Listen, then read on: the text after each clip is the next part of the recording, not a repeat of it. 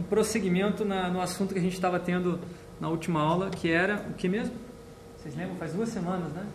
A gente falava sobre ética no design de operação e é, o assunto ética emergiu por causa da questão principal do agenciamento mediado. O que, que significa agenciamento mediado? Vocês lembram? Faz duas semanas. Agência, agenciamento, vocês lembram? Não sei o que é? Eu lembro que isso era redundante, que as duas palavras Isso. significavam a mesma, a mesma coisa. Isso. Cuidar das ações da pessoa, do alguém.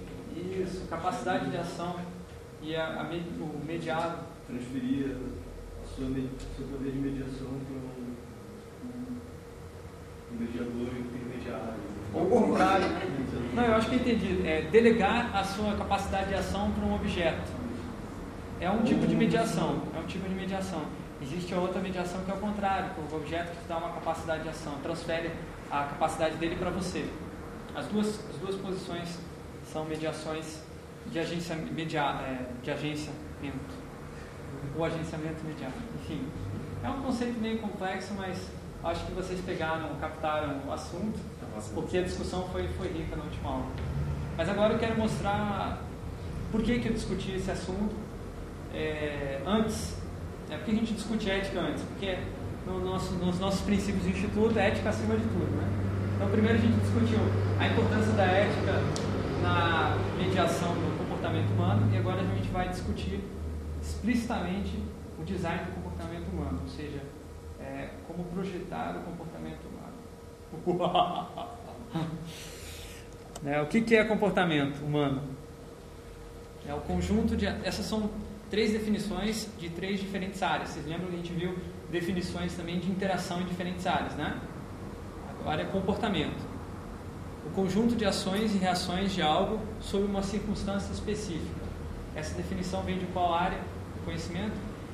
Física. Física. Você pode trabalhar comportamento de uma partícula. Partícula não é um ser vivo, mas pode ter comportamento. Computador pode ter comportamento? Pode. Pode? Pode. Mas é humano? É bem diferente. Agora, agora, se eu usar essa mesma definição de comportamento para humanos e para artefatos, objetos, você cai naquela, naquela armadilha do, da sincro, é, simetria entre objetos e pessoas que dá aqueles problemas que quem tem intenção, né? O objeto não tem intenção, nós temos intenções. Daí, por isso nós temos é, uma orientação social que os objetos não têm. E todos aqueles outros problemas que a gente viu na semana, semana retrasada. Uma outra, uma outra definição, maneira de agir ou controlar-se a si mesmo. De qual tradição? Psicologia. Mas psicologia mais individualista. Tem psicologia social também, que vai dizer exatamente a terceira definição, que é a maneira como uma pessoa se comporta com as outras. Então, o meu comportamento é sempre, lembra disso? É sempre em relação às outras pessoas. Nunca é um comportamento é, completamente autônomo. Eu sempre estou fazendo alguma coisa em relação aos outros. Né? Então, só, isso é só um detalhe importante para vocês verem que eu vou trabalhar com a- essa definição aqui, ó. A terceira, tá? A maneira como uma pessoa se comporta em relação às outras. Que eu acho que o comportamento é sempre social, no caso do ser humano. Porque o, anim- o ser humano é um animal social, logo seu comportamento será social. Beleza? Existem várias diferentes áreas do conhecimento que estudam quais são as causas do comportamento. Isso é importante para nós porque nós eh, queremos influenciar o comportamento de alguma forma. Para a gente influenciar, tem que saber qual é a causa e se tornar uma causa, de certa forma. Nós temos que ser uma causa de comportamento. Os nossos projetos têm que ser causa de comportamento. Eu assisti um documentário, aquele psicólogo, acho que é, ele sobre o- a- as causas do comportamento humano, ansiedade, assim, daí chegava à conclusão que boa parte da tua herança de comportamento vinha da uma sequência genética, assim, quem tinha um filamento lá X maior tinha mais propen- era mais propenso a não absorver tanta serotonina no cérebro, então era uma pessoa mais ansiosa. E o que tinha filamentos mais curtos tinha tendência a ser uma pessoa mais calma, mais controlada. Era o mesmo caso tratando como, gené como, é, com a dopamina, assim, que a dopamina faz a quem tinha menos desses receptores sempre eram pessoas que que sempre estagnadas, tipo, daí fizeram uma, abordagem do povo japonês. O povo japonês é um povo muito, é, muito, muito controlado, muito, muito quieto. E era, rara- era raras exceções do grupo que eram extrovertidos, que buscavam sempre aventura e tudo mais. Aham. Mas isso a sua avó já. Você é igual ao seu pai. Não é? Teoricamente sugerindo que você herdou o gene de comportamento do seu pai, não é isso? Agora, vocês acreditam nisso quando sua avó fala? Não, né? Ninguém aceita isso. Eu, como que eu vou ser igual ao meu pai? Eu sou completamente diferente. Né? Você não aceita. fizeram um estudo também com três, com três gêmeos, assim, que tinham comportamentos totalmente diferentes, e era- só que Isso aí já é o contrário, já, Era- já era prova coreano. exatamente o contrário, porque eles têm quase o mesmo código eram, genético. eram, acho que coreanos, que, que assim, um era estudioso, o outro era, era pacato, e o outro era totalmente brincalhão, assim. Eu acho um muito-. Exatamente. Essa é a teoria da psicologia evolucionista ou sociobiológica, que diz que, que você que o seu comportamento humano é muito é delimitado pela, pela, pelo código genético. O próprio Darwin tem um estudo sobre emoções em animais e emoções em seres humanos, que ele mostra que as emoções que a gente exprime assim são todas é, delimitadas geneticamente. Aí o problema é se você vai numa cultura e a forma de rir é totalmente diferente da outra cultura. Né? Tudo isso com animais, usando tipo, raças de cachorro, que tinha raças que eram associadas, raças que não eram, daí devido a, a, a, essa, a, a essa escala genética Por exemplo, os hindus fazem festa quando a pessoa morre. Fazem uma festa alegre. A gente não, a gente veste de preto é- a e vai contar fofoca no cemitério. Mas, É, é bem louco. Eu acho que, tudo bem, tem um certo influência no comportamento humano? Tem, tem. O biológico influencia sim, eu pude perceber isso nitidamente no caso da minha avó, com, como ela foi é, tendo Alzheimer né, e mudando completamente a personalidade. Eu fiquei impressionado, porque eu achava que antes que não, que biologia não tinha nenhum efeito, que era só cultural. Mas aí eu vi uma coisa muito estranha mesmo acontecer. É, então, realmente biologia afeta, mas não completamente, não inteiro, assim, como às vezes se propõe, né? Ah, não, então vamos mudar os genes das pessoas, né? vamos purificar a raça, né? Vamos purificar a raça, manter só os, os genes arianos na sociedade, que nós teremos uma sociedade perfeita, né? E aí isso justifica matar 6 milhões, 6 milhões de judeus e muito mais outras pessoas que nem eram judeus, mas também não eram arianos, então ia no bolo, né? Então, realmente, argumentos biológicos são bem, assim, perigosos. As outras, as outras áreas que estudam, né? Então, aquelas que estudam a causa das condi como condições ambientais. Então, eu estou num ambiente, numa sala como essa agora, então eu vou me comportar como se eu estivesse nessa sala específica. Se eu mudar a sala, vocês vão se comportar de outro jeito, completamente diferente. E isso aí é a teoria da psicologia comportamental ou behaviorista e também da sociologia, de modo geral, ela trabalha com essa visão assim de que as pessoas refletem é, o meio ambiente. Digamos assim, ela, ela tem um estímulo do ambiente e uma resposta previsível, digamos assim. Tipo, é, o ambiental inclui os objetos, assim. Isso. Todo meio que. que- Não só objetos, mas tudo aquilo que é externo ao ser e que estimula o ser a se comportar de uma determinada maneira. Então, aquele o exemplo, eu sei que repito, né, o mais famoso do cachorro, né, que tocava a campainha, saía o suco gástrico. Eles querem, eles nessa visão eles tentam trazer essa mesma, essa mesma esquema para o comportamento humano. Então, se eu tiver uma sala é, numa determinada situação, as pessoas ficaram felizes ali com toda aquela estimulação, se eu botar outras pessoas ali naquela mesma sala, mesma situação, a tendência é que as pessoas se comportem do mesmo jeito. Tá?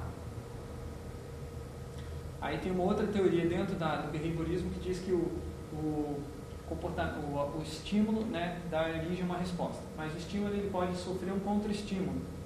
E aí anula a resposta que era prevista. Né?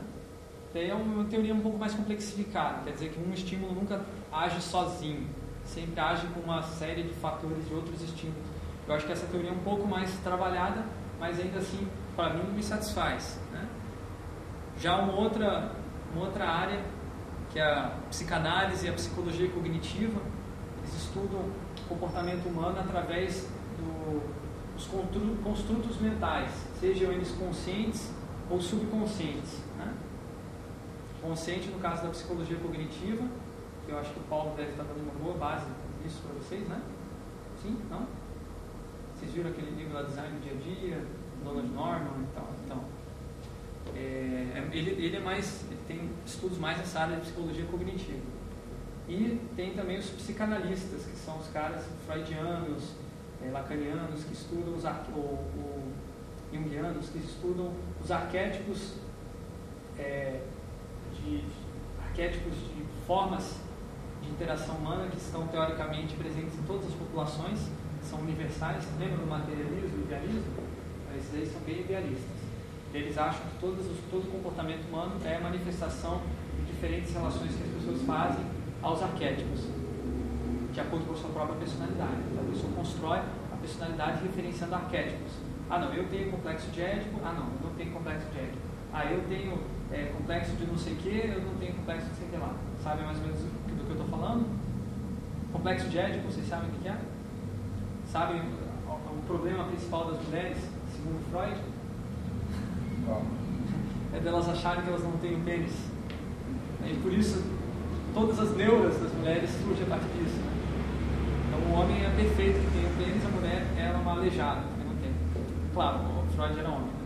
Né? Explica-se a teoria dele. Né? Então, se você coloca a teoria psicanalítica dentro de uma raiz histórica, você vê que ela é totalmente enviesada por interesses de quem criou a teoria né, psicanalítica. O problema é, é Freud teve excelentes trabalhos da psicanálise, mas quase todos referenciam problemas sexuais. Todos resumiam assim, ah, eu sei que tal coisa, você tem problema sexual. Basicamente é isso, a maioria dos estudos dele é. fazendo referência com problema sexual, parecia que ele tinha problema Não, sexual. Ele, ele colocava isso como uma, a base, a base da... É que eles, eles, o Freud realmente tinha estudos muito bons, né?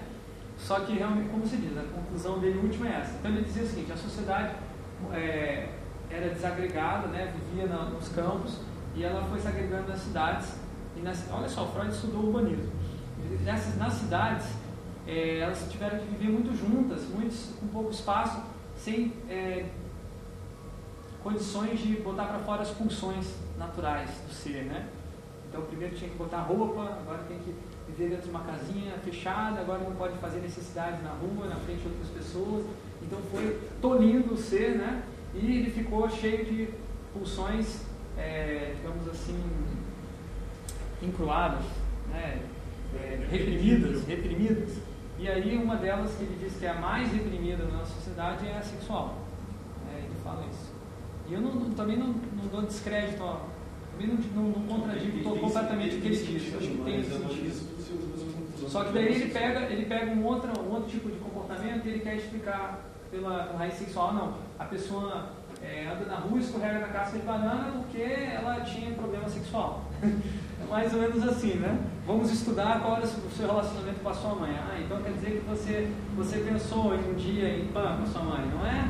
Então por isso você escorregou na casca de banana. É mais ou menos assim.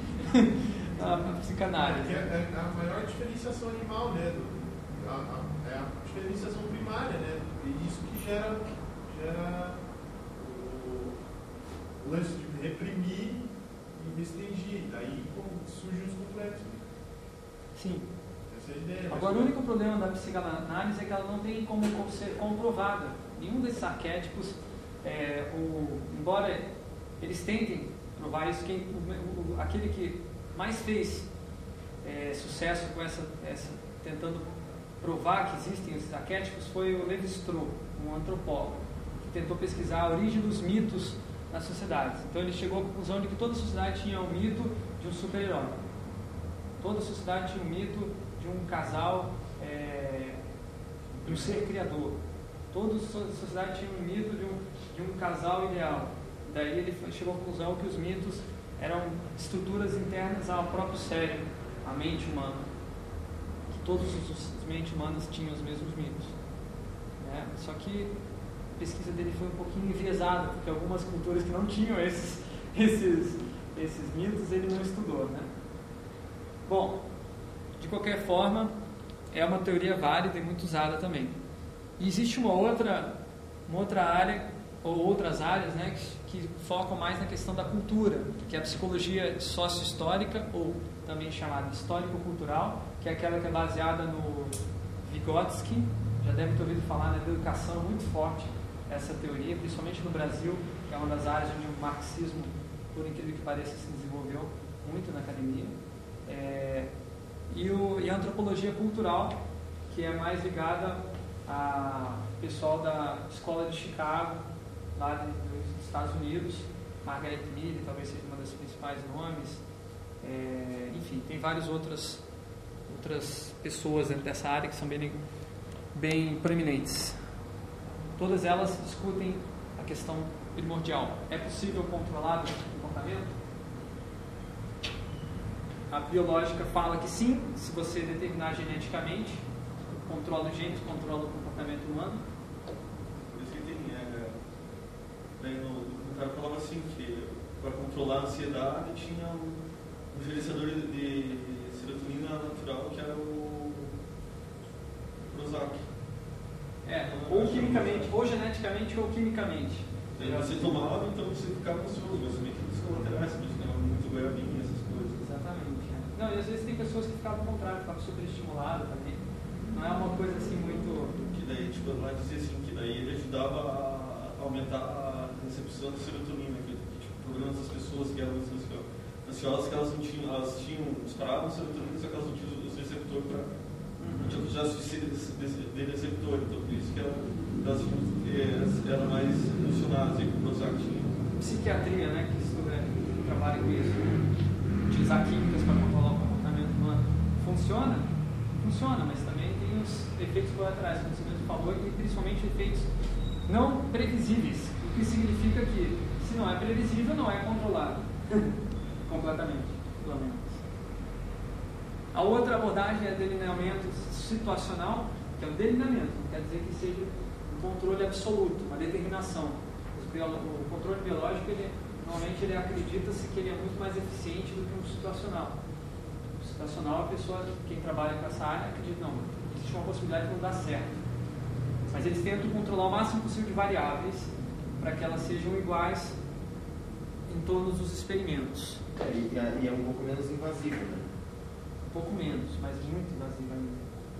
Os outros já, já, já vêm de outras formas. Por exemplo, o, a psicanálise, ela diz que você deve mudar o seu comportamento através da introspecção, conhecendo quem você é, quais são os seus problemas, é, reconhe- se reconhecendo, né, e assim trabalhando as suas neuroses, se livrando delas. Que é muito menos invasivo, né?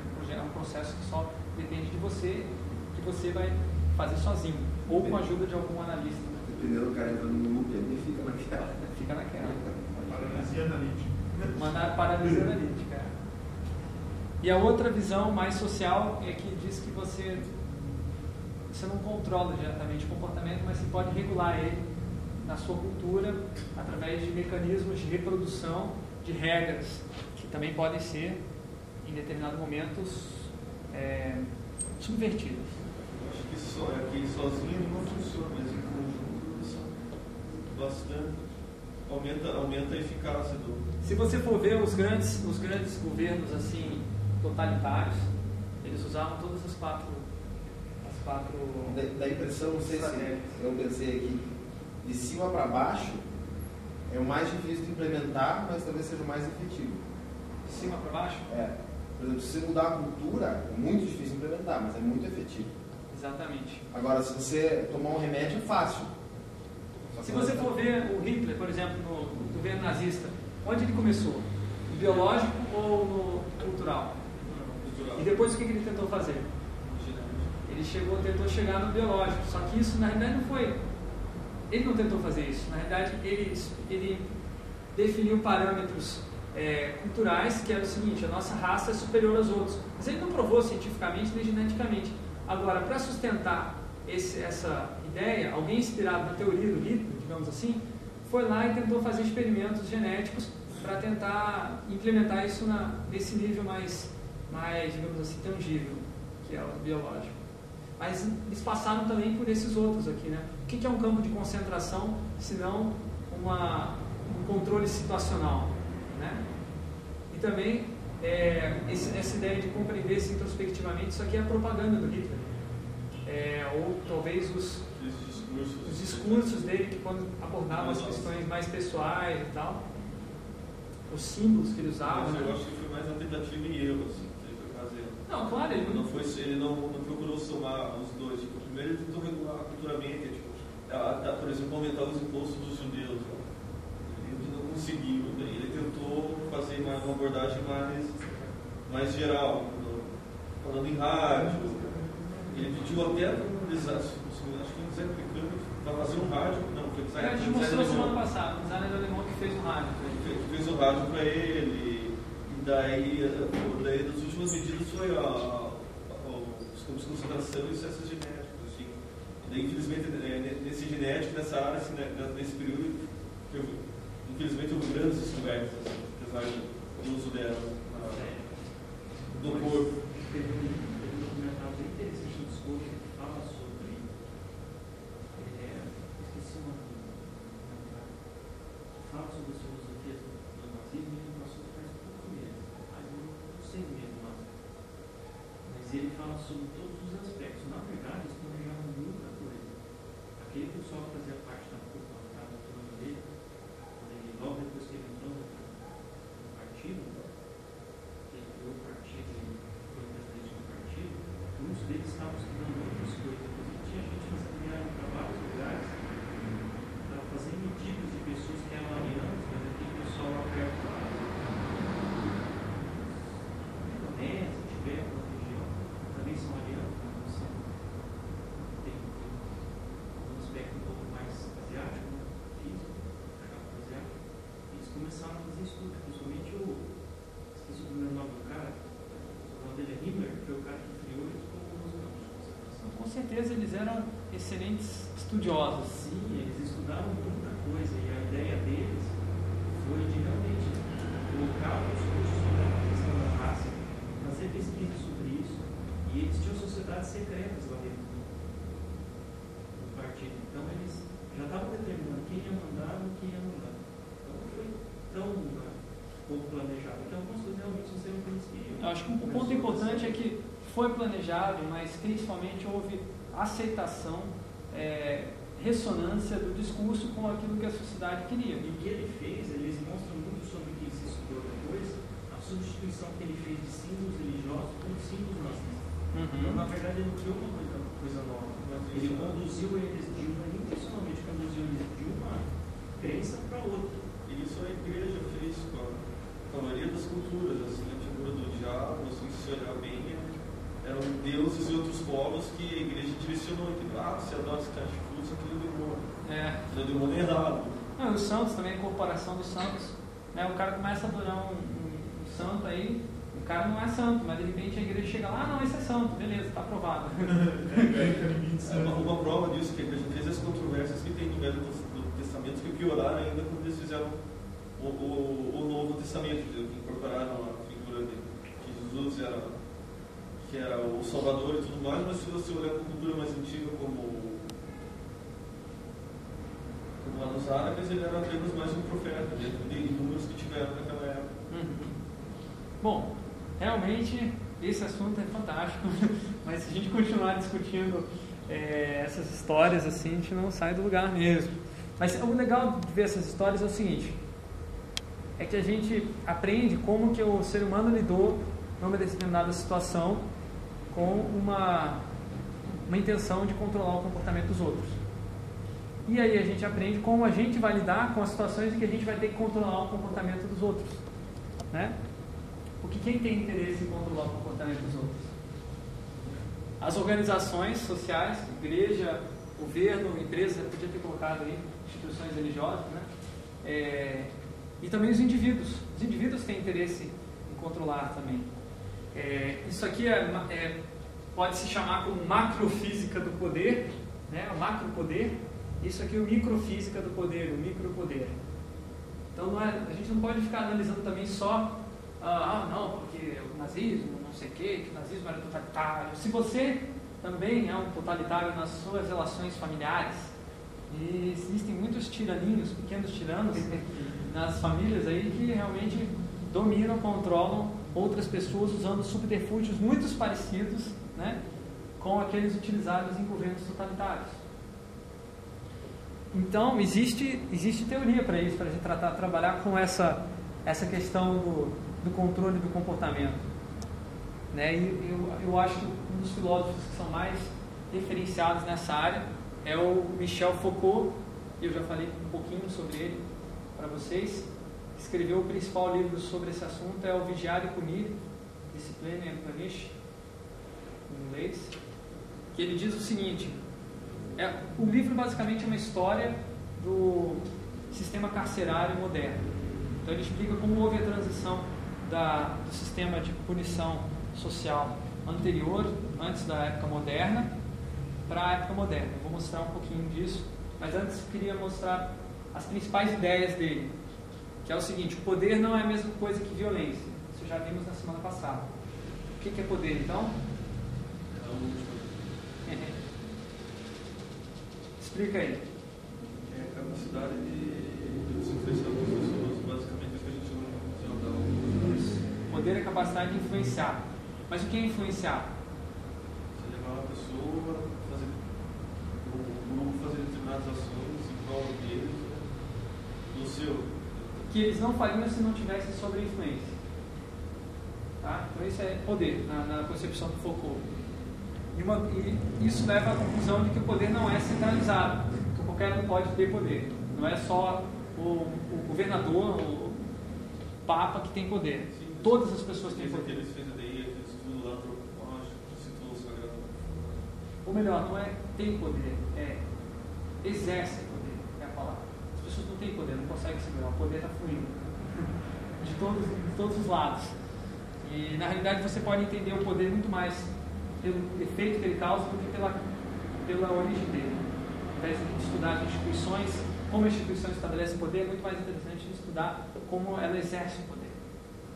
Tá? Essa é a ideia do Foucault. Então ele foi lá estudar as punições medievais, que a base da, dela era, era basicamente se levar o criminoso em público e punir ele em público. Né? Existiam as coisas mais leves, punições mais leves como torturas terríveis, até esquartejamento, né? Aquelas coisas que vocês veem nas histórias do Brasil, tem muitos exemplos. Isso aí é o Tiradentes, né? O era o Tiradentes. A ideia, o objetivo da, da, da dilaceração em público do corpo do indivíduo criminoso é demonstrar como é, esse crime está na carne dele, está no, né, no, no corpo dele e esse corpo precisa ser punido. Então você tira, é como se tirasse a alma do indivíduo. Você ignorasse que tem uma alma, você ataca o corpo do indivíduo acaba tentando mostrar para a sociedade que aquele corpo é impuro, né, porque ele foi contaminado pelo crime, então você se livra do crime. Né? Só que tem um problema. É, era meio imprevisível esse tipo de performance, principalmente quando a sociedade começou a, começou a ter levantes democráticos. Assim. Antigamente, na, na época da igreja e tal, as pessoas aceitavam esse tipo de coisa. Né? Mas com o tempo elas começaram a aceitar mais, principalmente nas grandes cidades, começou a ter muita subversão nas grandes cidades. É, até por um bom tempo não existiu o catolicismo. Tem até, os filmes antigos tinham que falam sobre Elizabeth, aquela, aquela grande vitória marítima que tinha, vocês conhecem, cadê isso? Que a Espanha queria invadir lá para promover o principal motivo o controle e o cristianismo, que eles não conseguiam estar. E um dos, dos argumentos que ela usou assim, eles vão querer nos controlar. A igreja vai querer nos controlar. Vocês, vocês perderão, vocês perderão o livre-arbítrio. Então, o que que é, como é que surgiu o protestantismo? Né? Na, na Inglaterra, especificamente, o, o, Na a- Alemanha também surgiu. na, na Inglaterra foi o anglicanismo, né? que foi uma variante do protestan- protestantismo. Era um, um, um rei ah, inglês que se casou com mulher, aí se separou, ele queria casar de novo e a igreja não permitiu e ele resolveu fundar uma igreja para poder casar na igreja dele. Mais ou menos isso, né? Né? Prático. Ele quinto e oitavo. Não, é claro que ele não conseguiu fazer isso se não existisse já dentro da Inglaterra uma ojeriza já generalizada da Igreja Católica. Muitas pessoas deviam ah, não gostar das, das delimitações externas da Igreja Católica que vinham de Roma, né? não estavam sendo adequadas para o terreno da Inglaterra e provavelmente nós estávamos mesmo, que ali já começou as ideias burguesas, são muito mais avançadas do que na, na, na, na Itália, na mesma época. A burguesia na Inglaterra se desenvolveu é, antes que em outros lugares. Então, mas é necessidades eles mesmos do, do, da própria topografia do país que vinha lobo, pequenos feudos, e desses feudos surgiram né, as pequenas cidades, o urbanismo e com isso Uhum. a burguesia. Também, tudo, todos esses fatores estão, estão relacionados, não dá para pegar um só. Isso é importante. E, e aí o que acontece é que, bom, tem um problema dessa abordagem aqui de você pegar e punir a pessoa em público. É, dois problemas principais. Um, você pode ter uma, uma revolta da população e salvar o cara na hora que você está fazendo a punição, e aconteceu várias vezes. Ou você pode ter é, a seguinte situação, você faz lá, ó, imagine Curitiba fazer um treco desse. Pega o traficante, leva para 15 de novembro, aí acaba com ele lá, mas não tem rádio, não tem televisão, só fica sabendo quem está morando na 15 de novembro. O resto dos bairros, ninguém vai saber. Por quê? Porque é uma grande aglomeração de pessoas, a cidade é, tem uma extensão larga e um tipo, esse tipo de ritual não pode ser executado por uma gama muito maior de pessoas. Né?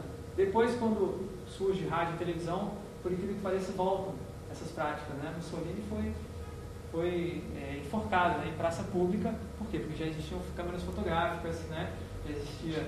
Televisão não existia, eu acho, na época, mas existia câmera fotográfica para espalhar as imagens dele enforcado pelo mundo todo. Né?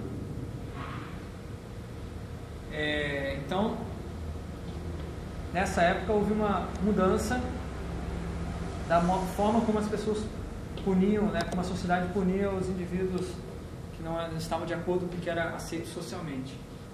E aí, bom, temos um probleminha aí, uma imagem, mas enfim, eu explico o que é. Que é, a gente passou do paradigma de, punição, de punição para um paradigma de disciplina.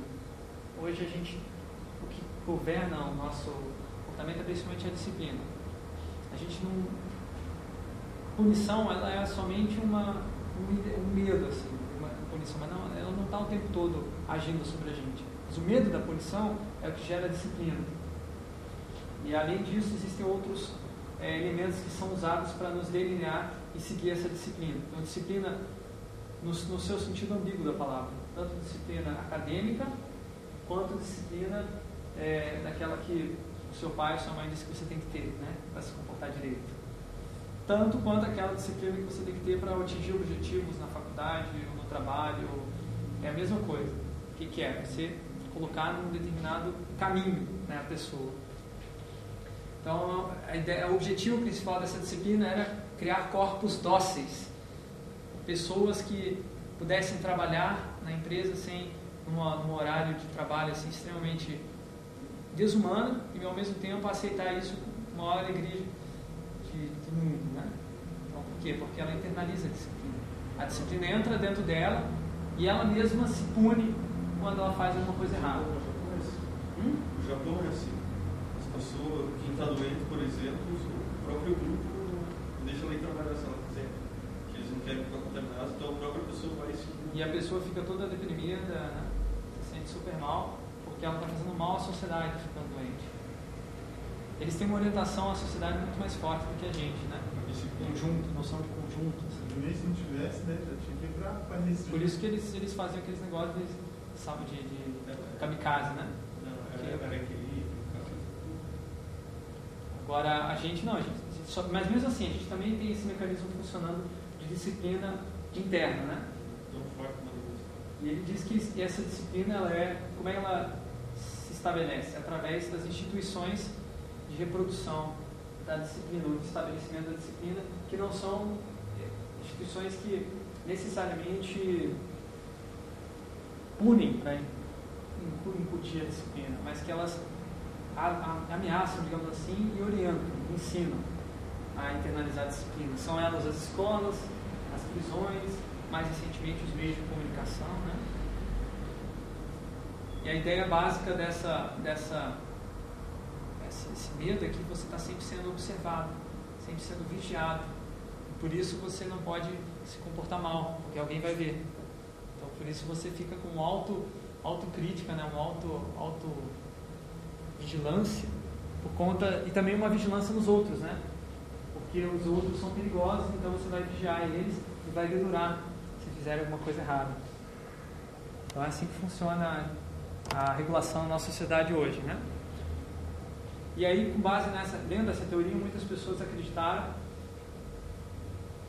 dentre elas o George Orwell, que já ouviram falar, de que a gente caminhava rumo a uma sociedade em que o controle estatal, a vigilância estatal seria suprema, que poderia haver uma situação de um Estado totalitário que poderia saber tudo o que está acontecendo com as pessoas é, durante o seu dia a dia. A não ser momentos que elas escondem atrás da porta e deixam a tele, teleimagem, né? Como é que é? Teletela, ver eles, né? É, essa é a visão, né? Tem alguns governos realmente que estão cada vez mais. É, né? E o legal é que os Estados Unidos é, ele defende isso como. Ele fala assim: olha, isso aqui é umas câmeras para manter a liberdade de vocês, segurar a liberdade das pessoas. Que estranho, né? Contraditório, né? Você vai botar uma câmera para quê? Para vigiar o comportamento das pessoas e diz que vai dar liberdade. E o mais incrível é que os americanos as, a, concordam e aceitam. Não, é eles pensam esse conceito. Pô, se eu uma infração, nós vamos perder esse Estado de Direito, então posso fazer em prol da minha da, da liberdade. Exatamente. Eles têm aquela ideia de que a minha liberdade vai até a liberdade do outro, né?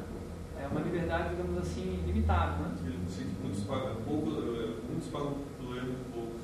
Isso. Só que eu acho que não é esse caminho que a gente está indo para a sociedade, não.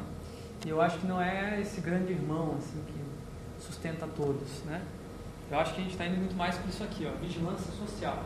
Não é a vigilância estatal que é a mais intensa, a mais pervasiva das vigilâncias, e sim aquela efetiva, eficaz, né? mas sim aquelas executadas pelos nossos pares, as pessoas que estão em volta da gente potencialmente com essas te e as tecnologias todas, se você for olhar, estamos fazendo sucesso agora na internet e tal, mobile, o que, que são? São tecnologias para aumentar a vigilância sobre as outras pessoas. Né? O Twitter, o Twitter é explícito. Né? O Twitter pergunta para você, o que você está fazendo agora? Né? Cara de pau, né? Cara de pau mesmo. E, as pior é pessoas- as lá e o pior é que as pessoas vão lá e pá, pá, pá, e põem. E o mais legal é que as pessoas depois falam que estão viciadas e não conseguem parar. Que daí tudo daí é uma, uma, rede, uma rede social em tempo real, assim, que todo já vê, já responde.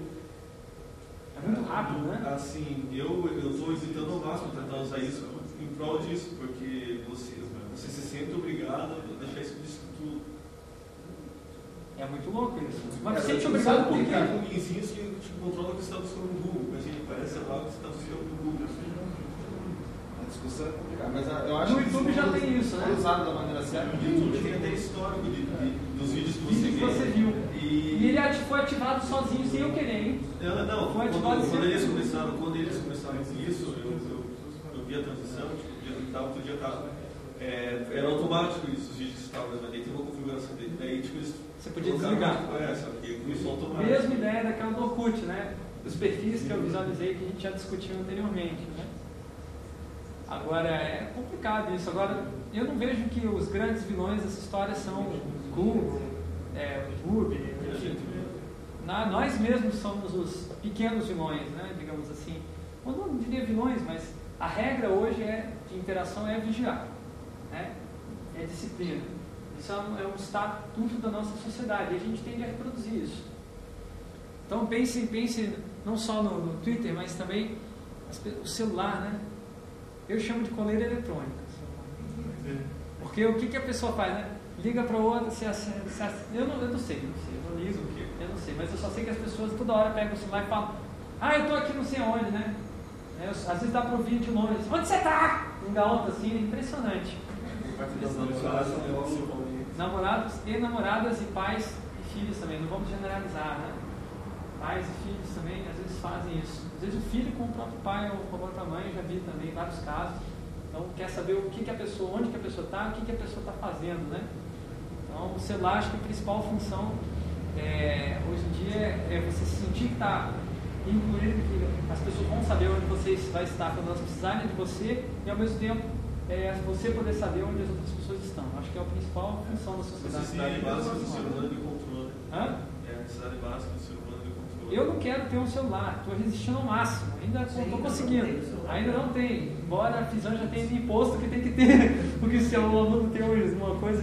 Né? Mas o que querem controlar o meu, o meu, o meu Se dia a comprar, dia. compra um monte. Não, não, por favor, afasta de mim essa tentação. Essa nossa interação inteligência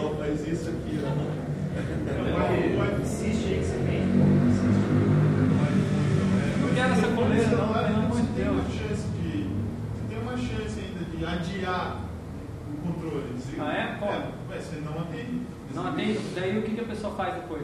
Liga de novo. E daí, e daí depois ela, se é uma pessoa íntima, ela não te pergunta por que, que você desligou o celular, É, e daí você fica mais difícil ainda você explicar que você estava na boate lá e que na realidade não tem nada. Não, deixa, eu tenho como explicar, tem como explicar. Deixa tocando até que a resposta. É, fala que não ouviu. Tá no silêncio. Não, mas Ah, é? celular. Não, mas é, é, é um incômodo a mais. Não, Já que você não vai atender, não Eu ia atende. falar que. Não, mas é que é interessante, mas é facultativo. Daí você tem essa pequena. Existe uma pressão, existe uma pressão, mas existe sempre a, a- a possibilidade do indivíduo resistir ao poder discriminatório. Né? É. Existe, um- ele tem o poder para ir Então, contra. umas mais radicais, como a sua de não se incluir ao sistema, ou mais passivas, que é simplesmente adiar. Ou não dar um número para outras pessoas. É, tem gente que se faz isso. isolar, né? daí também não tem funcionalidade. Não, tem, você tem só com algumas pessoas. Mas é complicado, isso, Eu, bem eu complicado. lembro que tinha uma tirinha, acho que só numa média das antigas, assim, que era coisas modernas que atrapalham a vida da gente. Aham. Modernas na época era secretário eletrônico. e daí era tipo assim, como era antes, o cara saindo de férias, assim, de trabalho, com família, tocava o telefone, o cara deixa o telefone tocar lá. Aí na outra, na tirinha hoje em dia, o cara saindo de férias, aí a secretária eletrônica falando, ô fulano, volta agora aqui que deu problema, não sei o que lá. O sistema é o cara de É, celular, né? Vai atrás do cara, inclusive. O cara sobe da praia, né, só por causa do celular, né? É que, que tem gente é, na nossa área assim que é, basicamente vive em função do celular, assim, o cara tá em casa, tem tem o problema que consegue, o cara tem que parar no meio lá da, da vida É. social dele para ir trabalhar. Não, mas não é só emprego que faz isso, às vezes tem na vida social mesmo, assim, do familiar, já, já tem casos em que a pessoa tem uma intensa utilização do celular, assim, para se organizar. Isso é bem, bem comum. Eu tinha, eu tinha um chefe que disse, engraçado assim, ele desceu pra praia, tipo, ah, vamos descer, vamos para o principal para curtir com a minha família. Quando eu via, o cara tava mais no Mercedes, escrito trabalhando. É, impressionante. E daí ele levou o cartãozinho de CMA dele com, com a internet da Vivo, assim, pra trabalhar lá. Ele não podia parar, então por que desceu pra praia? Não, eu acho legal isso, de certa forma, né? Que dá mais oportunidades para você descer para a praia, talvez, né? Trabalhar na praia. Mas de que adianta se você vai ficar lá tomando sol e. sei lá. É estranho, a nossa, nosso mundo está realmente cada vez mais híbrido, né? Eu acho que a tendência é trabalho e entretenimento se misturarem cada vez mais. Porque o que o pessoal acha que é assim, que o celular, o celular você está acessível a qualquer momento, então você não tem aquele horário fixo para trabalhar, tipo horário comercial, assim. É flexibilidade, né? É, o problema é esse, a flexibilidade. Às vezes eu estou querendo sair, meu chefe não fica mais aí, entendeu? Ou me liga, volta aqui, todo dia eu estava indo passar volta aqui que deu problema. É muito louco, cara. Muito louco. Então, quem são os grandes vigilantes, os grandes é, controladores? Somos nós mesmos. É o teu chefe, é o Paolo, é o, é o Caminicha, todo mundo. Todo mundo, ninguém escapa aqui, tá todo mundo querendo controlar os outros, né? O pessoal falou que o Google Earth era o cúmulo do Big Brother, né? Porque todo mundo ia ser filmado, no mundo todo, né? Daí eles inauguraram uma nova versão do Google Earth que passa uns carrinhos assim na, na rua e vai filmando tudo que vê na rua, se girando, uma câmera giratória. assim. Entrar com uma ação para pelo menos é, esconder o rosto das pessoas. E eu não criar um software para reconhecimento de face, eles achavam, achavam face na foto que ficasse evidente, eles borravam. Assim. Tinha uma foto assim, que tinha cara passando em Nova York. Ó, essa aqui, ó. Essa é uma foto comprometedora, né? Isso aqui foi tirado num parque, as meninas estão de topless lá tomando sol, não sei o quê. E... Só que quem fez essa, monitoramento não é o Google. O Google nem sabe que existe, nem sabia que existia essa foto aí, senão tinha censurado. Quem fez esse, esse, esse censuramento foi alguém que entrou no Google Earth e curioso ficou lá. Até, uau, olha isso, tem que botar na internet. Aí o cara pega, né? Então Bota o link, print a gente tá- a gente está se auto-vigiando, né? Ou teve, teve, descobriram algumas regiões no Earth que dá para aumentar o zoom. Por exemplo, é, regiões lá mais é, orientais, assim, dava para aumentar o zoom. Você podia ver uma caravana de beduínos passando, assim, mostrar um código. Ah, tem parâmetros aqui que vai até 8, se muda para 10, você vê mais. E mostraram outras localidades. Então, aqui, eram tudo zonas, digamos, de vigilância americana. Assim. Ah, você podia aumentar o zoom e você podia ver mais detalhadamente. interessante. E tinha outras zonas, por exemplo, tinha uma época no Washington não podia dar muito zoom. Na, quando você estava na, na visão, na visão do, urbana mesmo, não podia dar muito zoom no mapa, assim, que aparecia. Uma- A imagem não disponível. O cara Para você o detalhamento. Regulação do, do próprio Google Earth. eu procurei plantando e tem mais uma outra base que eu vou no canal. É, do- 451 do- do e. Você não consegue dar zoom, cara. Tem um ponto que deu pra enxergar que tem um barco, parece uma lancha militar. Você não consegue aproximar, você não consegue ver o prédio. Ah, mas se os caras caras quiserem mesmo, se os caras quiserem mesmo, eles editam no Photoshop, faz o que quiser. teve uma paródia, assim, do, do, Earth, assim, que os caras descobriram não sei o que, e de repente acharam um estudo na Lua, assim, né? Eles estavam mexendo lá no, Google. Aí foram lá e descobriram uma desses vídeos nos Estados Unidos e tal. De repente, não sei o que, eles foram lá e descobriram um estúdio que fizeram as filmagens de 1964. De repente, achou um monte de gente prendendo eles. E assim, a imagem sendo removida do Google. É, pode ter ovos de Páscoa, né, dentro dessas imagens. O Foucault diz que tudo isso aí são tecnologias do eu, os technology of the self. Tecnologias que entram dentro da pessoa e passam a controlar, construir e permitir que a, auto- a pessoa mesmo se autocontrole, se autoconstrua. Né? São tecnologias para as próprias pessoas controlarem os outros, os outros eus e controlar o seu próprio eu. né? Então, ela, ela torna o poder intrínseco ao ser. O ser se constrói a partir desse poder social, né? Que ele exerce, que ao qual ele é, é vítima também. Então, o resultado é que nós estamos numa sociedade onde as tecnologias do eu se propagam cada vez mais. E isso gera indivíduos extremamente propensos a controlar os outros. Control, control freaks, pequenos imperadores.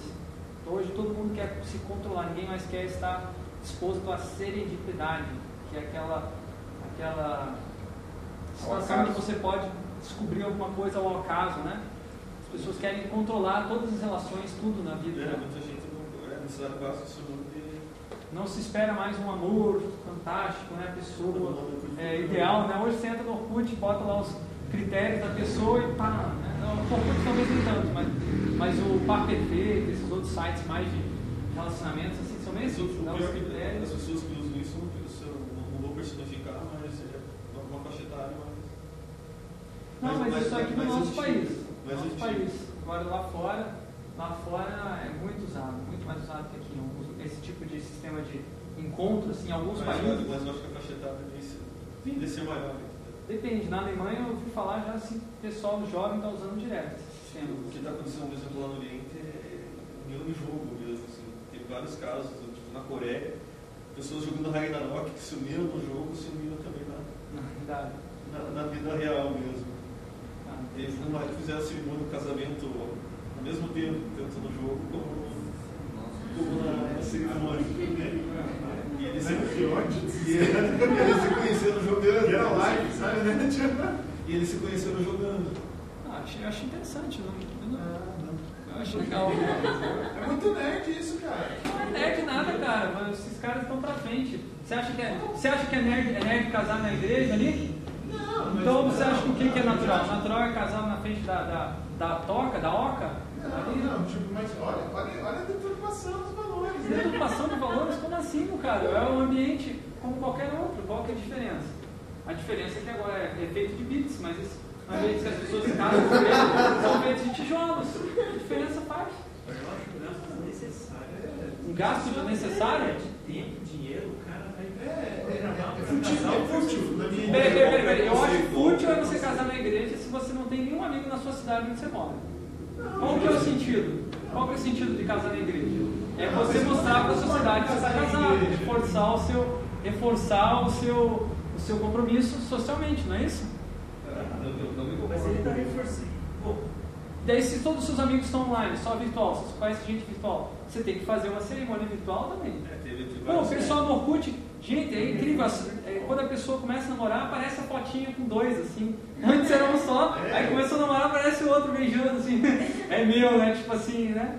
Esse é meu, não pode dar um toque aqui, né? É uma, é uma cerimônia, digamos assim, de união virtual também. Só que não explícita, digamos, como esse foi esse caso. Eu acho que ela parece estranha porque ela é explícita. Se fosse implícita, ninguém ia falar coisas de Teve, mulher. teve aquela, assim. Porque elas já estão acontecendo. Não vai Ah, dizer que você não fez ah, alguma coisa assim, se botou no, na MSN, alguma coisa assim. Não. No dia que você coloca o status lá, solteiro, casado, namorando, nos- nesses sistemas, o que você muda é um ritual muito parecido com esse.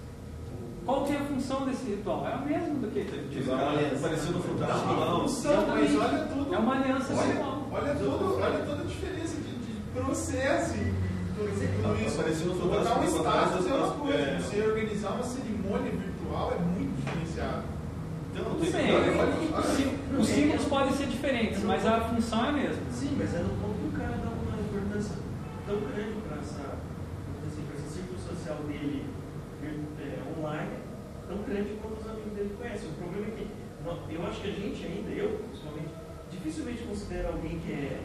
Se bem que eu não uso muito, mas há algum tempo. Se bem que eu não considero alguém que só está inscrito no. Mas tem a. Como se é como sendo Tem seu amigo. Porque eu considero alguém que alguém que eu tenho de convivência. né? Não, tudo bem. Não, porque é difícil você saber quem é realmente a pessoa. Bem, mas o que pode tá- acontecer e acontece muito é você conhecer a pessoa virtualmente depois formar uma boa amizade ou mesmo um relacionamento Não. forte físico. Se no assim. caso desse, desse, dessa pessoa que citou for esse o caso, né, que a gente já conhecia as pessoas, elas não podiam estar na, Ah, na vocês cerimônia real lá no lugar, também acho que não tem problema, né? Mas eu não sei, me parece uma coisa. Mas ele fez os dois, isso que é legal. Não, ele fez os O que dois. eu sei muito legal. O que é certo pra você, às vezes não é certo. Não, eu certo e errado. É é e preconceito. preconceito. É preconceito. Certeza. O que o Guilherme falou ali foi total Não, preconceito. total preconceituoso. Eu tenho consciência disso, mas. Eu não levantei questão de certo e errado. Eu disse o seguinte, pra mim, meus amigos Não, tu falou que é desperdício. Agora, se ele, sim, mas se ele não conhece aquelas pessoas desse ponto, as pessoas criam. Você falou sobre verdades líquidas e amizades líquidas, eu não sei. Eu acho que a amizade não é muito mais só você conversar meia dúzia de vezes ou jogar um jogo de um pouco. A pouco você tomar tempo pra fazer uma. É que esse jogo videogame. Você já jogou, já jogou Ragnarok? Odeio esse jogo. Você jogou? Já jogou? Você sabe como é que é a mecânica do jogo? Você sabe, você, você acha que é apertar botãozinho e ficar apertando rápido para ver quem aperta mais rápido ganha ponto? Não é, cara. É tudo, tudo conversa. São simulações de situações sociais num ambiente simulado em 3D. Digamos que é um tecinho virtual, só que voltado ao segmento. É tecinho virtual, você tem que. Você se obriga a se relacionar com Agora, pessoas. eu acho, eu acho que tem pro- alguns problemas desses sistemas e que eu vejo assim, as pessoas não, elas ficam muito tempo ali, não fazem exercício físico, É, eu acho- eu acho- não usam o corpo delas tenho, tenho e ficam muito fechadas, fechadas para outras, outras situações fora desses sistemas, algumas. Não, o preconceito é sobre o, o, o, resíduo que, que surge nesse processo. O, a pessoa totalmente habitolada nesse processo, sabe? O preconceito meu é quanto a, a esse tipo de. de, de, de- É, você também está tão isolado quanto essas pessoas. Se você diz, ah, o virtual é podre, e o Não, cara que está no virtual fala o real é podre, os dois estão bitolados. Não, eu não, eu não, não, tô, não tô segregando, Tá, sabe? você tá. Eu acho que você está. Não, eu não, há um limite. Eu acho que há um limite. E é bem tênue, assim. Claro, limite Sabe? tem, é, um tipo, negócio que você não consegue os, ver. É, os dois extremos são absurdos. Assim, se você for levar em consideração. Não, mas olha, eu acho que a tendência é. Isso é questão cultural. entende? É, Se eu- o cara eu- está eu- eu- acostumado a casar na igreja certo, ele vai achar que casar fora da igreja é errado.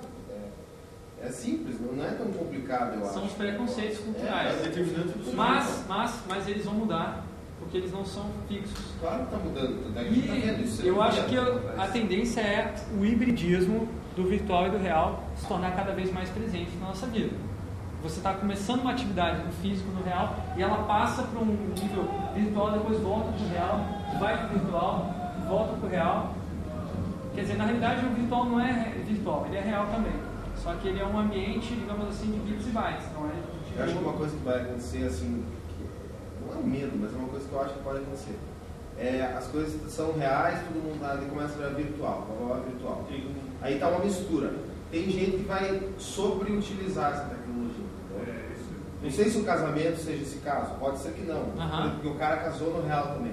É. Mas vai que daqui a um tempo o cara realmente só casa no, no- no jogo ali e nunca viu a mulher, pra ele tá Não, mas casado. espera aí, o- é a mesma coisa do que você ter o casamento civil. O casamento civil é o casamento virtual também. Não, sim, não, mas o cara tá ali com a mulher, ele vê a mulher, ele mora com a mulher. Daqui a um tempo o cara vai estar casado em casa, É morando com uma mulher no jogo, entendeu como? Eu acho que é- isso é capaz de acontecer. Ah, né? entendi. Capaz. Aí o cara tá, se- tá exagero. utilizando, exagerando demais. Aí vai ter uma. Vai um monte de gente começar a falar, como já tem gente que fala hoje, e aí os caras vão começar. É tudo uma roda gigante, né? Uma hora tá assim, uma hora tá. Então o negócio vai indo, e uma hora tem que atingir esse Agora o importante é nós sabemos delimitar essas regras. Porque nós, quem vai estar construindo essas, essas, esses novos mundos integrados, virtuais e reais, ou reais e virtuais, ou qualquer coisa, somos nós, designers. Tem bastante seriados japoneses assim que, que tratam essa questão do, do virtual. O mais famoso deles se chama Len. É, seria- Experimentos seriais Len, assim, que trata essa questão assim, da pessoa estar começando a abandonar o real porque o virtual é, é melhor para ela. Entendeu? Teve caso de uma pessoa que se tipo, no, no anime tudo gira em torno de uma pessoa que se, se matou no mundo real, só que no mundo virtual ela continua existindo. Entendeu? Então tudo gira em torno dessa trama. Uhum. Assim, né? tipo, o, que, o que ele tem é que, é, é, que ele falou que a, o receio é que isso aconteça no futuro, entendeu? Você, que está começando a acontecer, você passa seu suicídio no mundo real para viver no virtual. Eu já tenho amigos que, que preferem jogar, entendeu? Que no, mundo, real ele, é, eles tentam menos aparecer, só que lá no, no virtual eles são o alter ego deles que comandam. Então, Mas eu acho que a gente não pode viver uma cisão desse negócio do virtual e real. O virtual também é real.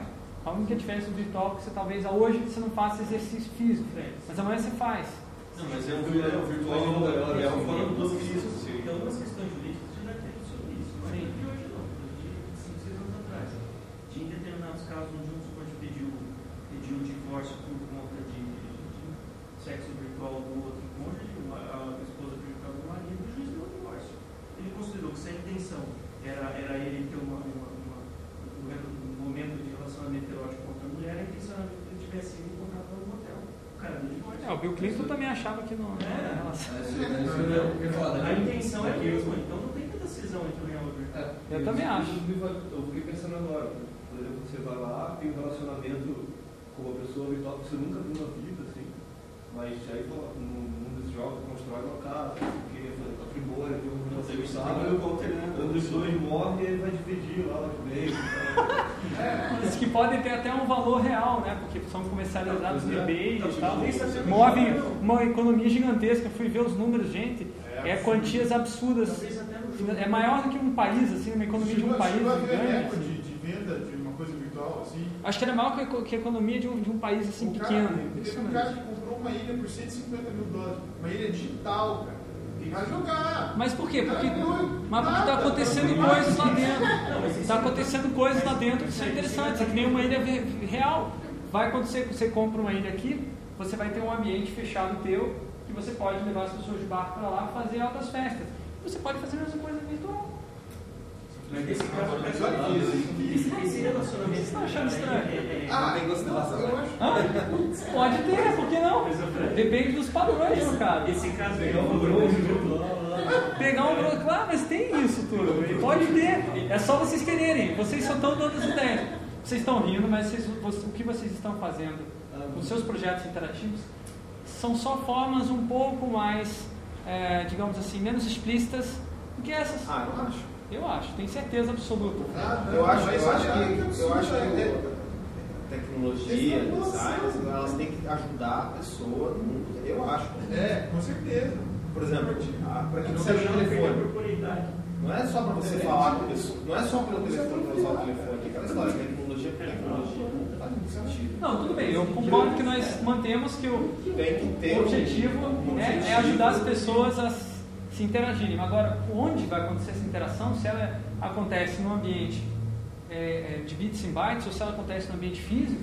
É. É. E na realidade, o nosso trabalho, se não precisasse os, os bits e bytes, se não tivesse aumentando a necessidade, o que, a gente estaria aqui? O que, que vocês estariam fazendo aqui? Ô pessoal, vamos ser, vamos ser, vamos abrir o jogo, vamos, vamos soltar a franga, pelo amor de Deus, né? falando no sentido de quem está desenvolvendo, mas de quem está usando, o cara tem que tomar um pouco de cuidado. Como ele falou, ah, o personagem de casa com o personagem da garota lá no jogo. Tudo bem, às vezes só em relação ao jogo. Mas no momento que o cara, se ele já é casado, ele tem uma namorada, isso começa a extrapolar o ambiente do jogo, ele está começando a entrar numa situação de risco. É, e você não pode Porque, também fazer Principalmente se ele for casado, ele está entrando numa situação de risco, o cara tem que pensar bem quando ele estiver usando, porque senão ele. Claro. Não, eu acho que entra Mas, questões éticas dentro dessa, desse lance da ruptura da corporidade, sabe?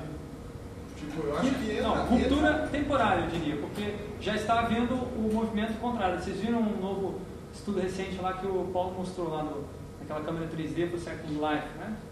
Vocês viram isso? Ah, eu cheguei a. Não, o cara controla os personagens dele assim, né? Na frente da câmera do computador e tal. É, dentro da sua casa, longe pra caramba. Não, mas peraí, se eu estou usando o corpo agora, né? E pá, e pá.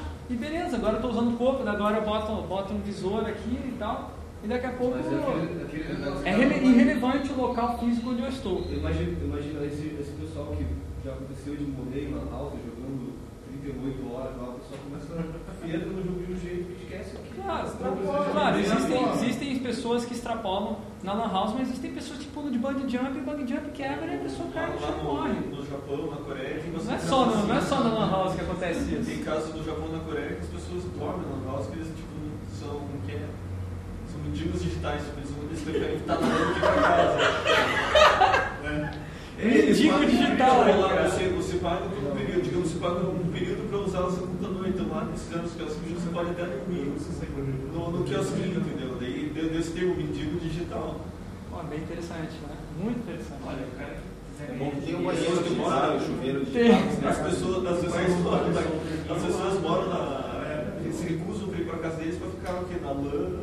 É, isso, isso pode vir a ser uma nova. é, imagina Uma nova, uma nova cidade. Um modelo de, de, de vida, né? O cara vai precisar de um. É isso, é isso que eu estou tentando mostrar para vocês. Vocês estão projetando esse novo modelo de vida.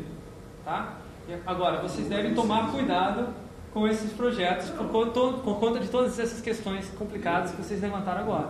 Mas nós, nosso objetivo da nossa profissão é controlar o comportamento humano, sim, e através de meios é, virtualizantes, digamos assim.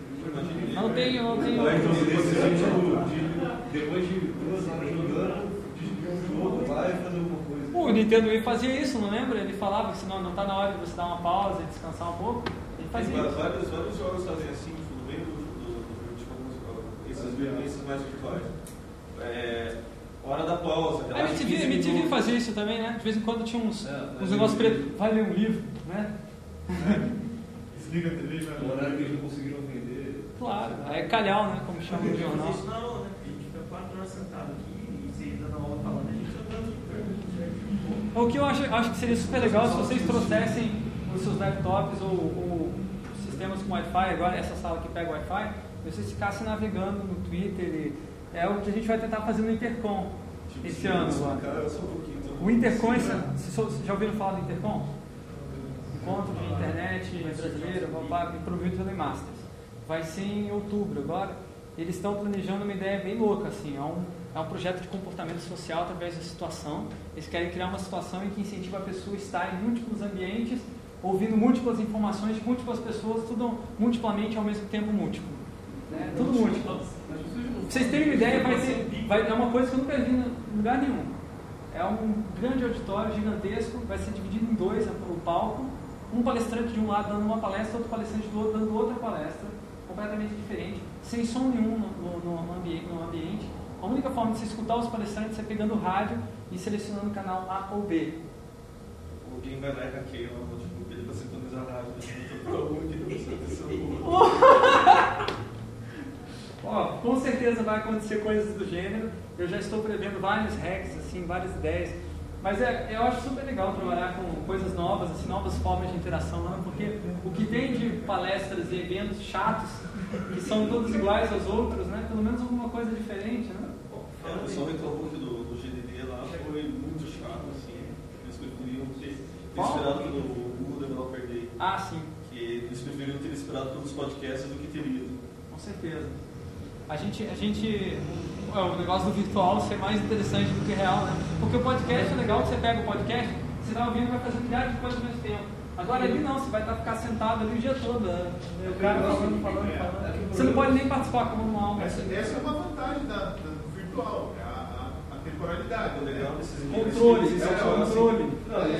Vantagem virtual é controle. extrapolar isso para todos os seus âmbitos sociais já é um absurdo. Mas a tendência é essa, meu cara.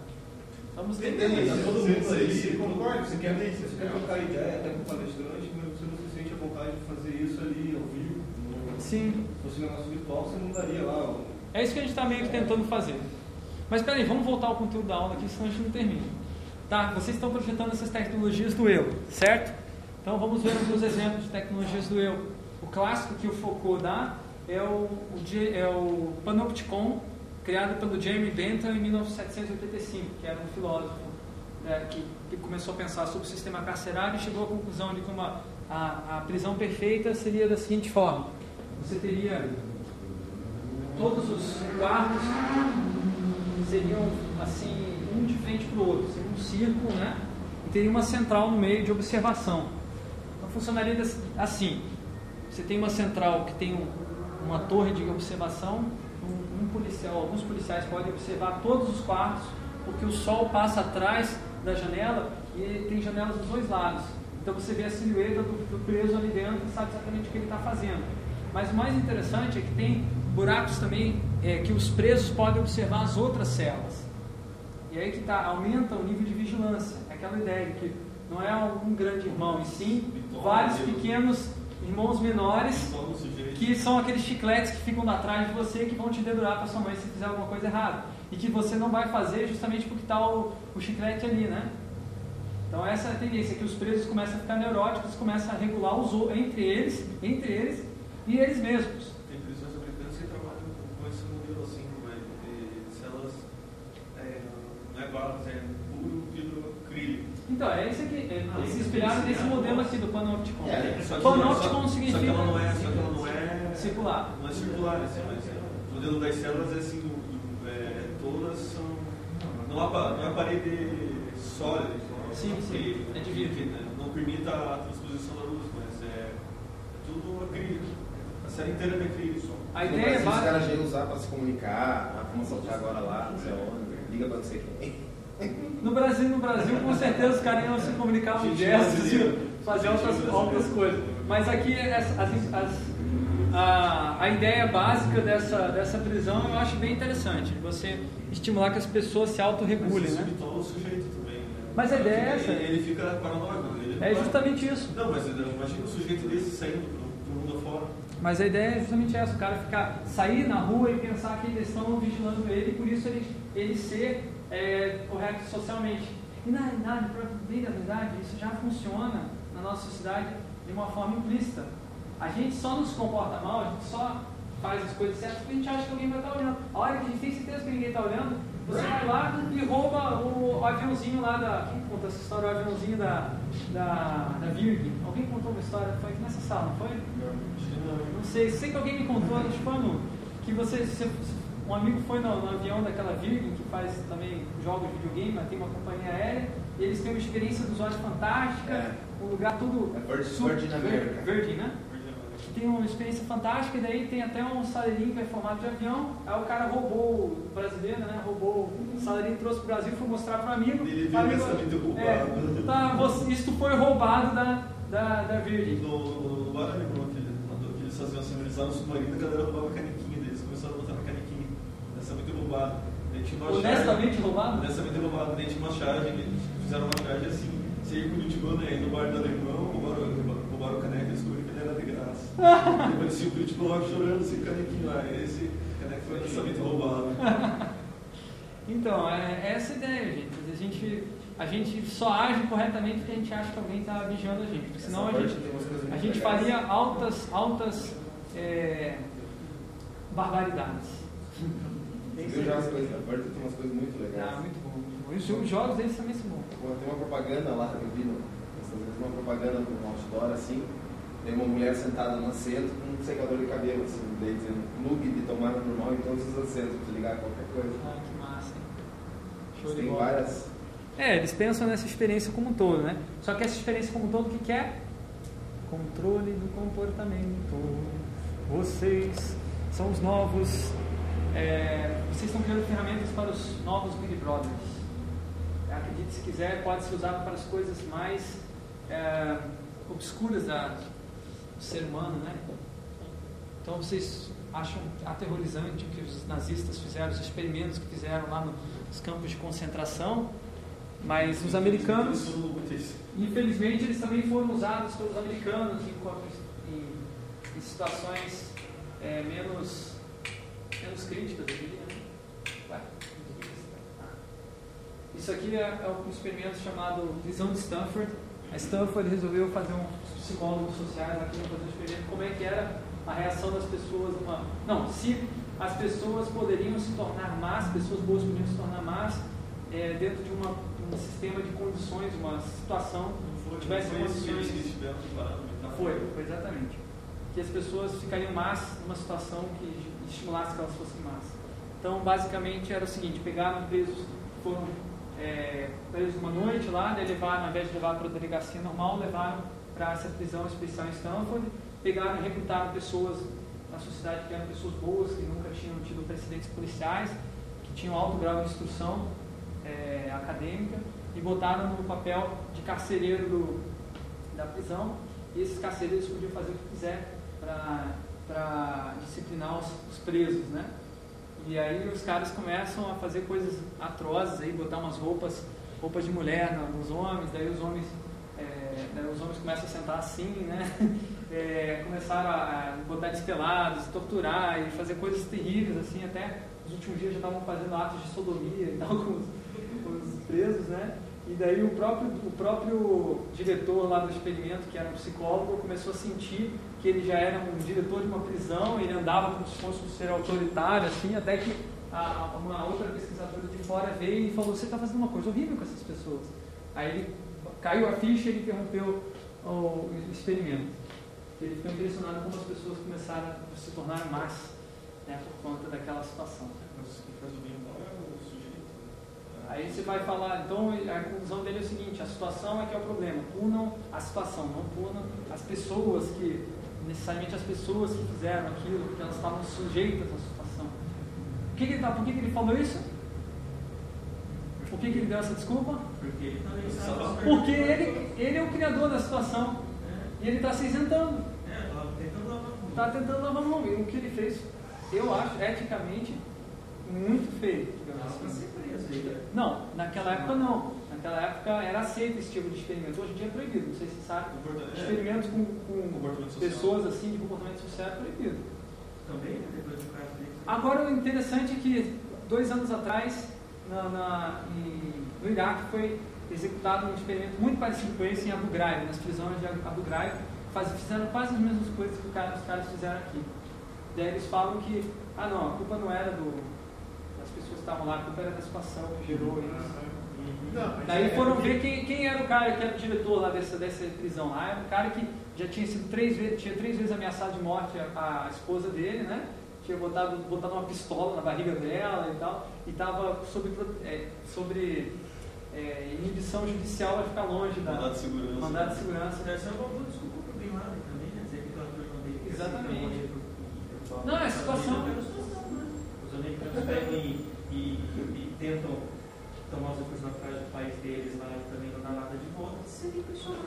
A, a desculpa do Bin Laden foi mais é, preceito religioso de Guerra, Guerra Santa. A desculpa dele foi a religião, a desculpa dos Estados Unidos foi garantir a liberdade. É, todo mundo tem as suas, os seus discursos, né? Agora a questão de você culpar o discurso e não culpar a pessoa é um pouco. Mas tem aquela né, que você pode ter no Estado Unidos se conta mentira tantas vezes que ela se torna verdade. Então, É, mas tem aqueles que era, tipo, todo, todo mundo quer dominar o mundo, assim, quer transformar o mundo num lugar melhor, né? Mas do seu jeito, assim, É, né? claro. As pessoas querem transformar o- Agora olha só, vocês acham isso aqui, vocês acham isso aqui bom ou ruim? Não sei, eu não tô lá. Pra época foi importante Ah, descobrir que ia não acontecer isso, né? Mas eu, pra pessoa lá foi ruim, né?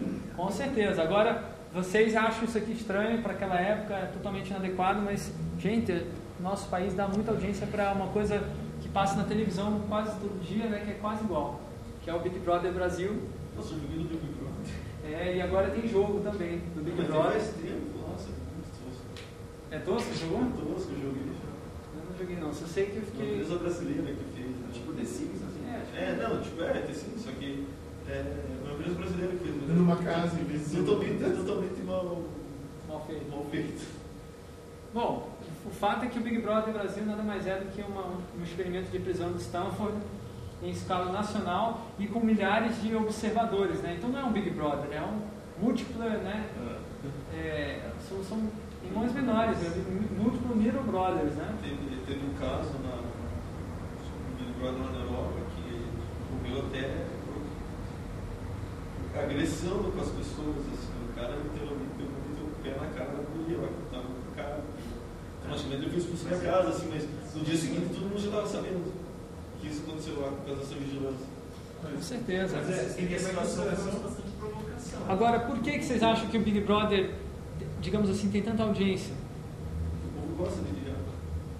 Porque, na realidade, o Big Brother é O simplesmente... o slogan dele, vamos usar uma espiadinha, tipo, o slogan dele. O que, que é o, o que, que o Big Brother faz? Ele torna, ele caricaturiza, ele, ele extrema uma prática que já é comum na nossa sociedade, digamos assim. Ele, esse negócio de vigiar as outras pessoas em volta, isso começou quando, começou, é, quando foi projetada a nossa própria cidade. Querem ver, querem ver isso?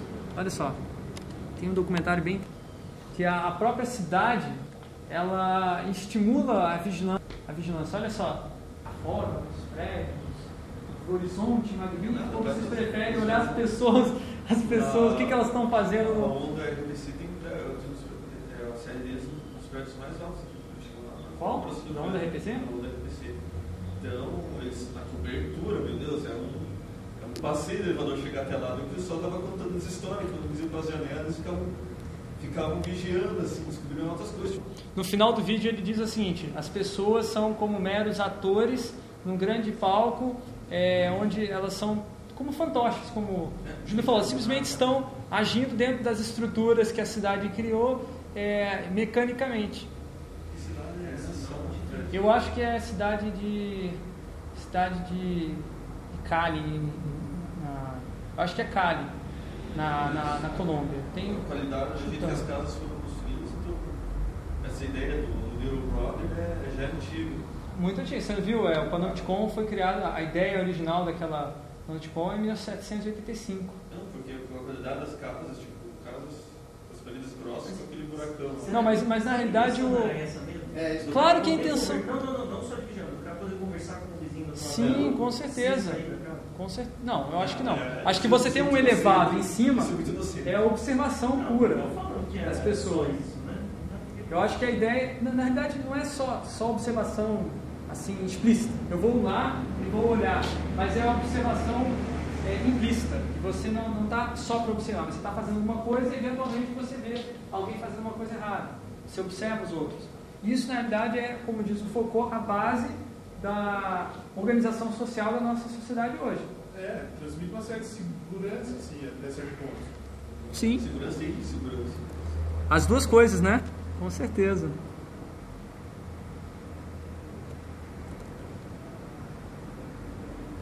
Agora, eu trago esse, esse exemplo, trago esse exemplo do- da arquitetura para falar sobre o efeito que ela tem sobre o comportamento humano, porque eu acho que a gente, de certa forma, somos arquitetos desse novo urbanismo é, digital, digamos assim, né? Antigamente se acreditava que o urbanismo no futuro seria simplesmente uma mudança de forma, né? Você teria ônibus é, que teriam formas de foguetes e você teria os mesmos fluxos, as mesmas... Como eu comentei na aula passada, a ideia do futuro 1800 para o ano 2000 era totalmente a continuidade daquilo. É a Só que era aquelas formas da- um pouco alteradas. Exatamente. É umas formas mais arredondadas ou mais duras, enfim, muda a, fu- os- a parte superficial, agora mudanças essenciais, né, coisas que o cara não- você não consegue imaginar porque está fora da caixa, né? Você não consegue chegar lá porque você não tem o caminho histórico que quem está no futuro tem, né? Só o camarada lá, né?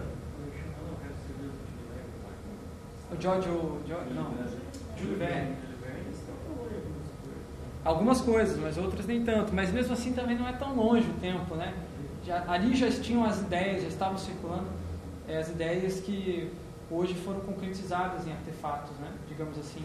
E vocês são os caras que vão pegar essas ideias e vão concretizar em artefatos. Ou as ideias que estão para frente, né, no futuro, para as novas coisas, né? Então eu acho que o urbanismo do futuro, né? Não, é, não tem essa, essa, essa linha simplesmente mudança formal, mas principalmente uma mudança essencial. E a gente tem a gente quando age nesse desse cenário, a gente tem que pensar realisticamente, Então, trabalhar com urbanismo realista. O que, que é isso? É uma sobreposição do mundo é, digital sobre o mundo físico, que é o seguinte: você tem uma nesse local uma rede wireless aberta, pública, gratuita que alguém disponibilizou. Eles, eles fizeram em vários pontos lá na Nova York, acho que eu vi acontecer nisso. Em vários pontos eles fizeram essas petições. Eles passaram com os notebooks não tinha redes possivelmente abertas e estáveis e foram para todo mundo passar essa loja sobre essa. Então é um ambiente que é físico, mas que ele pode se transformar num ambiente é, digital que te permite conectar com o mundo inteiro, né? E essas dinâmicas, esses fluxos é, do, do digital ao físico e do, e do, do digital ao digital, né? É o é novo cenário dessa, dessa novo ambiente, novo é, espaço-tempo, né? É um espaço misturado com tempo, uma coisa bem louca, assim. Os físicos só imaginavam isso conceitualmente há 100 anos atrás, hoje em dia isso é uma realidade. A gente vive num espaço-tempo. Não é nem espaço nem tempo, é as duas coisas juntas. E vocês são os urbanistas desse novo cenário, eu acho. Né? Então é essa a questão. Como é que nós queremos regular nossas vidas no futuro? Regulando o comportamento das pessoas num determinado projeto, você se regula a si mesmo, porque indiretamente uma pessoa regula a outra, que regula a outra, que regula a outra e acaba voltando para ti. Então não pense que se você faz um negócio que você vai se arrepender a vida toda de ter feito lá, é, que não vai, você não vai ter aquilo de volta para você de alguma forma. Vai. Todas as ações afetam a sociedade. Lembra do caso da borboleta que bate as asas e provoca um terremoto do outro lado do O mundo. problema é criar uma coisa com intenção e a sociedade acaba usando como outra. Tudo bem, mas pelo menos não é que isso não é se você controlar toda a equação, controlar todas as possibilidades. tipo, se É simplesmente você estar arrependeu consciente. que aquela equação que ele fez lá. Foi usada para bomba. Mas eu- não dá para a gente prever todas as possíveis aplicações do negócio. Simplesmente a gente tem que estar consciente. Vai acontecer contra a Como, gente. eu, por exemplo, pegar usar o, algo tipo um computador como arma para detonar bombas. Exatamente. Ou, né, uma, uma arma pode ser usada como charuto, né? É, se, Narguilha. teve, teve um hack que está sendo usado para o iPhone que é o iGiveUp. O cara pegou uma pistola normal, colocou um fone USB e consertou. Então, na hora de atender o iPhone, você faz assim, para falar. Ah, Para atender, para atender e para desligar. Você escutava aqui fone eu tava até pensei que o sistema que o Paulo criou podia ser acoplado vários outros acessórios, né? Podia botar um cotonete, um cotonete, girar. Nossa, Destruiu o do cara. Vai, ser o regulador de macarrão e regulador de. É ao mesmo tempo, ao mesmo tempo enrolar o macarrão e limpar o ouvido.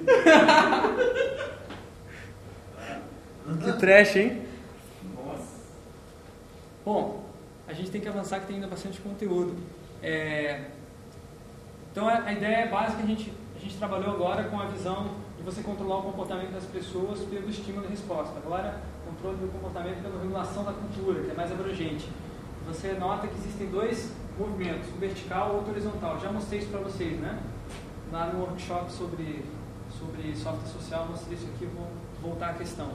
A regulação da cultura vertical é aquela que parte das censuras, políticas públicas, dicionários, são elaborados na cúpula de quem está no poder oficial da sociedade e devem ser aceitas irrestritamente para quem está na base da sociedade.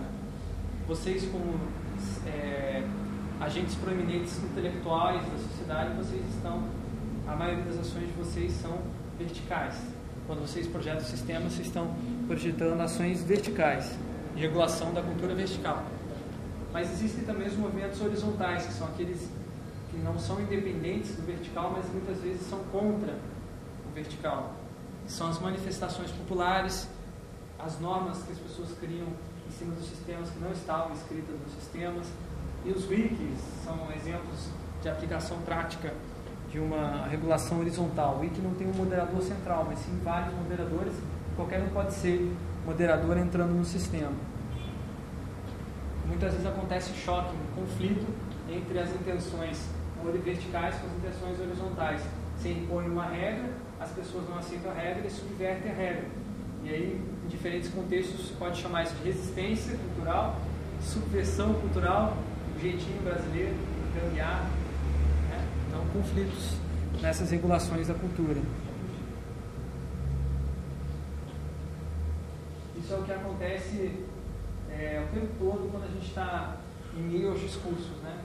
disputas pela regulação da cultura através do, do significado, dos símbolos que as pessoas dão para as coisas. Né? Então, se você diz que a, uma, um objeto, a suástica, por exemplo, suástica é, é, significava uma coisa na cultura inglesa, você leva para a cultura alemã, e você diz, ó, oh, essa, essa suástica tem esse símbolo, significa isso assim, assado é cultura, regulação da cultura. católica pegava deuses isso, é bem das outras culturas e, e demonhar. É bem isso. Agora, uma coisa bem importante é perceber essa, essa regulação da cultura funcionando na academia, porque vocês estão inseridos nela agora, e vocês também são é, trabalhadores intelectuais. Então, vocês vão estar o tempo todo ou é, reproduzindo uma regulação, ou você criando uma nova regulação. E é bom que vocês tomem consciência do que vocês estejam fazendo, porque muitas vezes a gente não se dá consciência de que a gente está sendo regulado por uma determinada teoria que tem um determinado interesse, está ligado a um discurso hegemônico que interessa a uma determinada parcela da sociedade. É uma te a teoria ela estabelece uma área de atuação, uh, o critério de verdade, o que, que é certo, o que, que é errado, o que, que é verdade, o que, que é mentira, né? e como devem ser feitas as coisas. Né? Só que o problema é que muitas vezes as pessoas dizem que existe uma distância entre teoria e prática. Na prática, a teoria é outra, né? Mas a teoria é outra, mas existe uma teoria. Né? Existe uma teoria na prática, sempre por mais que ela seja muitas vezes uma teoria ad hoc, né? uma teoria que eu crio assim, simplesmente para interpretar os meus dados. Seria aquela teoria do trabalho do surreal. O embasamento é que a teoria é outra. Né? Exatamente. Cada um, que cada um, quando está agindo, ou está é, sujeito a uma teoria que já foi introjetada na pessoa, ela cria uma teoria ou recupera essa teoria que está embutida dentro do, do artefato, do aparelho, do, do modo de interação que ele está fazendo ver. Né? Existem três modelos básicos para a teoria ser apresentada, né? modelos de, esquemáticos que a teoria se organiza, que é o modelo descritivo, prescritivo, normativo. O descritivo é aquele que objetiva descrever a realidade como ela é, tal como ela é, somente descrever, não dizer como ela deve ser. Só que o problema é que muitas vezes descrevendo, dizendo como as coisas são, você faz um recorte e diz, olha, os, é, as pessoas atravessam as ruas parando na frente esperando alguns segundos para ver se vem algum carro. Descrever uma ação. Mas você, por outro lado, disse, se você fala isso no contexto que você está atravessando a rua com outra pessoa do teu lado e a pessoa não estava parando, é a tendência que a pessoa pare também, por conta de que uma descrição também pode ser prescritiva que é, assim, é a ideia de você dizer como as coisas devem ser. Mas é daí, no caso, é considerado hum? intrínseco, talvez. Intrínseco? É, se você lendo, sabendo que, ah, esse é o caso da lua? Bom, se ele atravessou, você esperou, senão que se eu esperar, não vai acontecer uma tragédia comigo, então já é um... Mas você pode fazer exatamente o contrário, se você for uma pessoa doidinha da cabeça. Não, Depende daí, do... Mas daí o descritivo tanto vai fazer para ela ou não. Né? Exatamente. O descritivo ele não é tão prescritivo quanto o prescritivo, mas ele é prescritivo em alguma medida. Então, tipo, ele tem uma característica intrínseca dele de, de, de procedimento. prescritivo é explícito, o descritivo é implícito, digamos assim. Ninguém teoriza se não quer mudar a realidade. Ninguém cria teoria para por nada. Ah, vou criar teoria porque eu acho legal criar teoria. Não, porque as pessoas criam teorias porque querem obter efeitos na sociedade. E esses efeitos são de mudança, têm intenções. E essas intenções são prescritivas. Então não existe descritivo 100%. Agora eu estou lendo, eu um livro, um livro até que se me faça pensar, que é um livro totalmente descritivo, só que muitas coisas que está ali você para pensar, pior que é assim, apesar de poder ser introdutório, mas pô, pior que é assim, e você começa a adotar esses procedimentos com base, ah, já que ele falou, descreveu a realidade. eu- Exatamente. Aí você começa a enxergar toda a realidade no- dentro do esquema que ele te deu. Aí você acha que toda vez que a pessoa está interagindo com o sistema, ela não quer pensar. E aí você faz os sistemas sem estimular a criatividade das pessoas e elas ficam super chateadas eu chego e no deixando sem graça. né? Tipo, Exatamente, exatamente. É por isso que no nosso curso a gente não dá uma visão só. né? Muitos cursos dão uma visão só da engenharia das habilidades, que trata a pessoa como burro, incapacitado, a pessoa que tem que ser o mínimo possível estimulada, que tem que gastar o mínimo possível tempo no seu sistema. A gente não, a gente vê essa visão também. Vocês vão ver técnicas de ajudar as pessoas a diminuir o tempo delas se elas quiserem. Mas se vocês quiserem propor coisas mais criativas, vocês vão ter ferramental para isso. Não, não, já. Já, já. Essa não. Tá.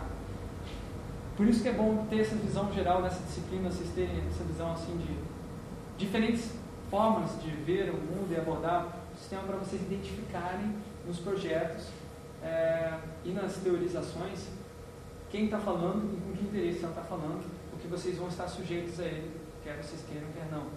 Ou quer não também, vocês podem também não querer, né?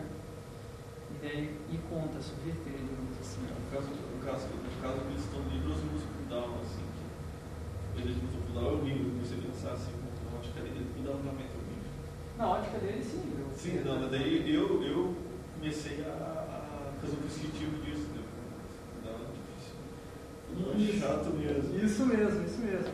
Então, ele- eu, por mais que ele seja, ele tente parecer descritivo, o, o Krug ele é prescritivo. Ele está dizendo como deve ser Tipo, feito. apesar, apesar do livro ser descritivo assim, ele sabe da, A da forma é linguagem, a descritiva, forma- né? Mas É, tipo, tá no livro, como falou eu, é eu. É, Mas você começa a pensar que, tipo, me fez pensar em algumas coisas, tipo, sobre esse ca- caso dos números, tipo, o caso do cooldown. Pensar assim mesmo, é, pior que é. Agora tem uma outra visão, que é a visão normativa da, da, das teorias, que é basicamente você pega uma realidade, primeiro você observa essa realidade, você extrai as normas dessa realidade, são normas que você pode usar em outras situações. Tipo assim, você teoriza as partes, a, a, o conceito básico, você extrai o conceito básico e aplica em outra situação. É exatamente isso que vocês vão aplicar no conceito do projeto que vocês vão fazer agora, para frente. Mas deixa eu explicar melhor como é que se dá isso aí. Então, eu acho que o design de interação trabalha especificamente com isso, normatizando a interação, não prescrevendo a interação e não descrevendo a interação. Tá? Isso daí já não é você. É quase, é quase. Obrigando ele, não, obrigando ele a obedecer uma norma, você não vai estar. Não, você não obriga, você incute a norma, mas a- você deixa a pessoa é, livre para ela, enfim, decidir o que vai fazer com ela, se ela vai seguir ou não vai seguir a, a regra. Mas que, que, que, que É como o legislador. Não, mas o que são normas? Analisando o conceito assim da normatização, que são procedimentos que devem ser seguidos. Deve, mas pode Deve. não ser. Deve, Mas pode não ser. É diferente uma, uma norma de uma. É que existem diferentes tipos de formas de regular, né? Você pode regular materialmente. A única diferença que eu vejo assim, se caso da interação, ele vai ter uma punição caso você. Quer dizer, vai ter, mas. Não, pode ter, pode Ou ter. pode ter, mas não é, tipo, por exemplo, punição por matar É alguém. que a diferença entre normatividade e prescrição é que a prescrição diz assim, tem que ser desse jeito para obter esse resultado. A normatividade fala o seguinte, olha, Esses existe, tomados. esses procedimentos, tá? E eles têm essa forma.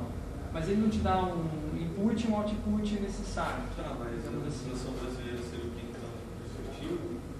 Ele é prescritivo, sim. O, o normativo está muito mais próximo do prescritivo do que o descritivo. Assim, tipo, a maioria dos livros técnicos que a gente pega para ler é tudo Sim. uma sequência de normas, assim.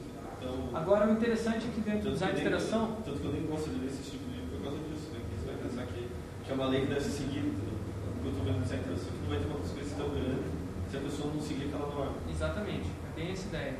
E a estética e ética justamente é isso, é você saber. Lembra que a gente tirou a conclusão de que o que é ético, o que é, o que é estético com contiguidade, é aquilo que é ético e estético em determinada situação. Então não é igual para todas as situações. E isso dá um certo caráter de maleabilidade para o design de interação. Então ele está sempre ligado nessa transição, na mudança das relações humanas, né, a transcendência com base no que já é, tradição. Então agora eu vou mostrar alguns exemplos de é, teorias descritivas e prescritivas e normativas para o design de interação. Primeiras descritivas. Dan Safra escreveu no, no livro introdutório de design de interação que eu recomendo para vocês, que é o Design for Interaction. Bem, bem legalzinho, bem simplesinho o livro. Os, os elementos do design de interação são espaço, textura, né, então o exemplo do iPod, né, o espaço dos elementos da tela do iPod, textura produto, o movimento e o som, né, quando você gira a bolinha, é tic-tic-tic-tic, o tempo que leva entre uma interação e outra, abrir um menu e outro, e a aparência visual. Vocês concordam que esses são os elementos do design de interação?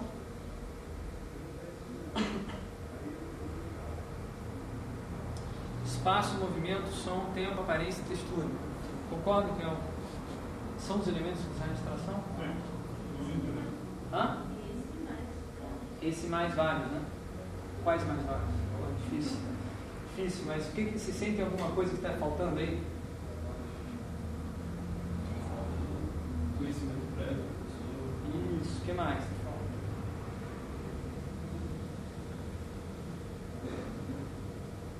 Cadê o ser humano? É, o que, que ela quer fazer? A... Cadê o ser humano? Não tem ser o humano. objetivo aí. dela. Né? Não tem nada de ser humano. Ele só está falando dos elementos é, externos, digamos assim, do design de interação. Mas a interação é pessoa, principalmente social. Eu acho que eu fiz uma crítica lá naquela lista, quando ele postou esses elementos, falando que os elementos eram sociais, não eram, não eram físicos, como ele É, escreveu. pode, ser assim, o que vai dar um uso. Na realidade, a sociedade que tornou o iPod tão, Não, mas a tão pessoa, a relevante. pessoa, a né? pessoa que vai dar, que vai dar o uso. Também.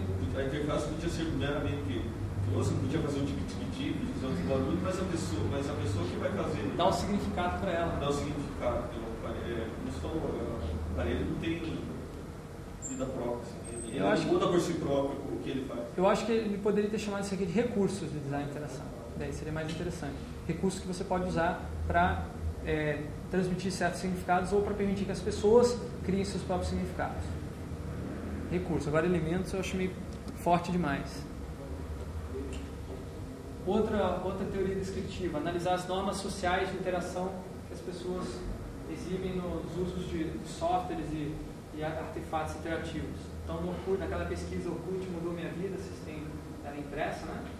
É, eu- uma das coisas que eu descobri é que, óbvio, né? que os recados devem ser escondidos no livro de recados de quem deixou, né? Fala lá, mas isso é uma descoberta? Óbvio, óbvio que é assim. É óbvio que é assim, mas quem, em algum lugar do Orkut está escrito que tem que ser assim? Não, mas só tem algo que te deixa entender isso. O que que deixa?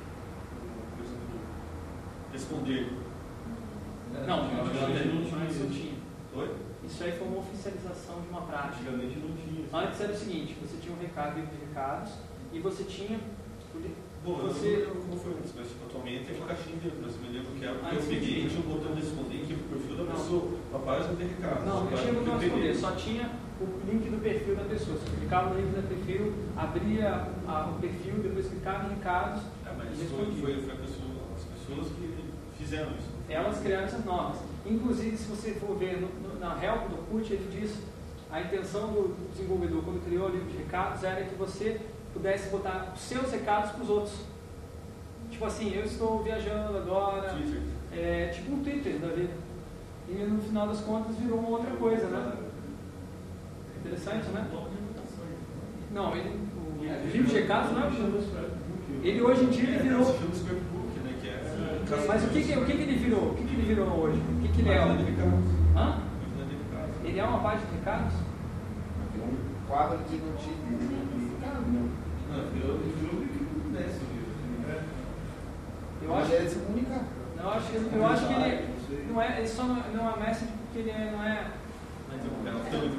Vamos fazer, tentar fazer uma analogia com o mundo até- real. Até quase que é real, porque agora quando você, alguém escreve, no- se você estiver conectado e tiver, e alguém escreveu um recado para você, É, agora você só aparece uma moradinha, fulano escreveu, não sei o que. Eu acho, eu acho que o, o, o livro de recados do Orkut ele funciona como se fosse uma parede na frente da tua casa em que as pessoas podem escrever mensagens e você responder elas na parede das casas delas também. E todo mundo passar na rua vai poder ver o que, que as pessoas estão colocando no seu, no, seu, no seu mural. É um mural público. É, mas agora tem configurações, por exemplo, de que a pessoa tem que, tem que entrar na sua casa para colocar o recadinho lá na, na tua parede. Por recursos assim de privacidade. Sim, agora mudou as regras porque uma foi reclamado. uma parede. Reclamaram, colocaram- exatamente. Botaram-. É, se a pessoa quiser, né? Se ela não quiser. Mas enfim, o interessante dessa histó- história é que é uma norma social que foi estabelecida pelos próprios usuários. Tá? A outra é que as mensagens particulares, né, por conta do mural ser público, né, o de recado ser público, as pessoas começaram a usar as ferramentas de testemunho para mandar Tinha mensagem muita gente não sabia usar. E era autodeletar, né? Recusa essa mensagem, Não, mas tinha, é, recusa essa mensagem, mas ele tinha casos assim que era usando tirar tipo, a pessoa pegou e aprovou o testemunho da pessoa e então recado privado lá, não foi pra ninguém, assim, tá, É. tá o testemunho da Daí pessoa. depois não, e não tinha o botão de apagar o testemunho, né? Tinha, Ou só que tava era escondido, né? Não, Não, tinha, só que você tinha que entrar no testemunho e ver meus testemunhos. Era bem, bem Então, chato. tipo, os cliques, a ação pra chegar era longe, então não sabia. Exatamente. Agora, isso é uma descrição dessas normas, tá? Isso é de- descritivo. Esse também é descritivo. Você analisar tendências numa área, né? Vocês assistiram aquela palestra que eu mostrei as tendências de design de interação. Web 2.0, mobilidade e interfaces tangíveis. Estou lendo uma mudança na sociedade né, para poder pensar como é que vai ser no futuro. Então, eu não iria fazer nenhuma dessas pesquisas aqui se eu não tivesse interessado como poderia ser diferente. Né? Então, é descritivo com um, um toque de pre- prescrição. Né? Leis do design de interação, daí já estamos entrando nas, nas, nas áreas prescritivas, né? as teorias prescritivas. Nesse livro também do Dan Saffer tem as leis do design de interação que ele diz que não são para necessariamente para serem seguidas, mas porque são leis. Então, né? é, o que ele chama de leis? Mas são para ser observadas pelos designers, sei lá. A lei de Moore é aquela, uma delas, né? É aquela que diz que o número de transistores dobra a cada dois anos, então os computadores se tornam cada vez mais potentes. A lei de Fitts diz que o tempo para acertar um alvo é determinado pela distância do, até o alvo e o tamanho do alvo. Óbvio, né? Óbvio, mas realmente as pessoas não seguem isso, porque se seguissem os botões dessa interface seriam muito grandes e muito mais perto do ponteiro do mouse, porque eles realmente são. Ou pior ainda, né? direcionar o mouse para eles. Exatamente. Tem um, tem um post no meu blog que mostra várias aplicações práticas do Late Fits que é, acho que vale a pena ver. Mas isso é mais na disciplina do Gonçalo, design de interface. Lei de Tesla diz que por mais que se tente reduzir a complexidade de um determinado elemento, chega uma hora que não, não é possível mais, você tem que ou mover a complexidade para um lugar ou deixá-la ali. Então você coloca em submenus aquela grande quantidade de opções que você tem. né? Então são algumas leis. O Exatamente. Clássico pull down é lei de Tesla em ação. Existem também os princípios do design de interação que são um pouco diferentes, eles não dizem exatamente como as coisas têm que ser, mas eles dizem sem dizer. Por exemplo, São descritivos. é, são meio prescritivos, mais ou menos. Né? Por exemplo, o, o Bruce Togdazini, que é um cara antigo do design de interação, fala que um dos princípios é a antecipação. Não espere o usuário procurar informação ou serviço. Um bom design de interação é aquele que causa surpresas positivas no usuário. Então, ele não diz o que você. é exatamente o que você tem que fazer, né? em termos factuais, te diz genericamente. É exatamente isso. Seguindo esses princípios, descubra na sua situação o que você tem que fazer. É, Isso é diferente Você tem que proporcionar a curiosidade. É diferente isso de você dar uma diretriz de usabilidade, que é essas que tem no livro do, nos livros do Jacob Nielsen e do pessoal da usabilidade. Eles adoram essas diretrizes, né? Esse livro aqui é só diretrizes, já viram? Lá. É, é esse tipo de livro que eu evito, eu evito ler. É legal ler, mas isso aqui é muito simples. É muito superficial. vamos dizer assim. Não é que você deve evitar de ler, mas é, você tem que ler com uma crítica, um senso crítico apurado, porque muita coisa que ele vai dizer, olha só, Você- não, que a intenção é cumprir essas diretrizes, diretrizes para ser adotado. Por exemplo, sei lá, lei básica, tipo, do, do lei básica número. é, Não me faça pensar, lei básica número 3. Tudo não pode estar longe de 3 cliques. Isso. É, essas daí são leis assim muito. Tipo, é uma diretriz, né? Exatamente, são muito genéricas e que defendem o ponto de vista de quem criou ela, mas não necessariamente vai defender o seu ponto de vista numa situação específica. E é bom a gente ser crítico com isso. Vamos lá. A diretriz número 64, Nilson, diz o seguinte, que usar texto com muito contraste e cores e pano de fundo para que os caracteres fiquem o mais legíveis possível. Aí você for aplicar essa diretriz em todos os sites, você nunca mais vai ter um site com um layout agradável visualmente, né? aquele contraste muito forte, é um negócio que dá um soco na cara, né? Você reduz o contraste às vezes para deixar mais esteticamente agradável a página. né? Ou então, não dê boas-vindas ao usuário no site. Antes que você renuncie ao patrimônio da homepage principal e utilize para dar saudações, experimente para usar um, um slogan. Então não bote bem-vindo ao site tal. Agora, e se você é um site de, de uma, de uma hospedagem, uma. Você é um site de uma Não, pousada, não, aí- e você põe bem-vindo. Faz sentido? É diferente, né? Então tem que saber o contexto. Essas diretrizes não, não fazem nenhum tipo de é, ressalva com relação ao contexto. Eu acho que são bem inúteis, digamos assim, para design de interação. No caso, ca- é caso a caso, a pessoa da mensagem boas-vindas, sei lá, vamos pegar tipo, cuidado social, tem né? Exatamente. O legal, o legal dessas diretrizes é você ler a diretriz prescritiva e tentar extrair dela o que é descritivo ou o que é normativo. Ou o que você acha, né? Eu acho mais você extrair o que é normativo. Por exemplo, o cara diz, olha, não dê boas-vindas ao usuário no site. Por que, que o cara está falando isso? Ah, porque não é para a gente perder espaço na, na página com coisas que são inúteis para a pessoa. Um bom bem-vindo a um, a um banco virtual é uma coisa meio sem noção, né? meio sem, inútil. né? Então, nesse caso é inútil. Então, a regra que eu pego disso é a norma. Eu não vou pegar a descrição explícita a prescrição explícita dele, a, a diretriz inteira. Eu vou pegar o que está subjacente. E eu acho. É, eu acho que assim, é, as ideias, as normas são boas, tudo, mas elas, eu acho que elas são muito mais úteis para pessoas que, que, querendo ou não, a gente aqui tem uma boa noção dessas coisas. Então a gente lê pode parecer meio que invasivo.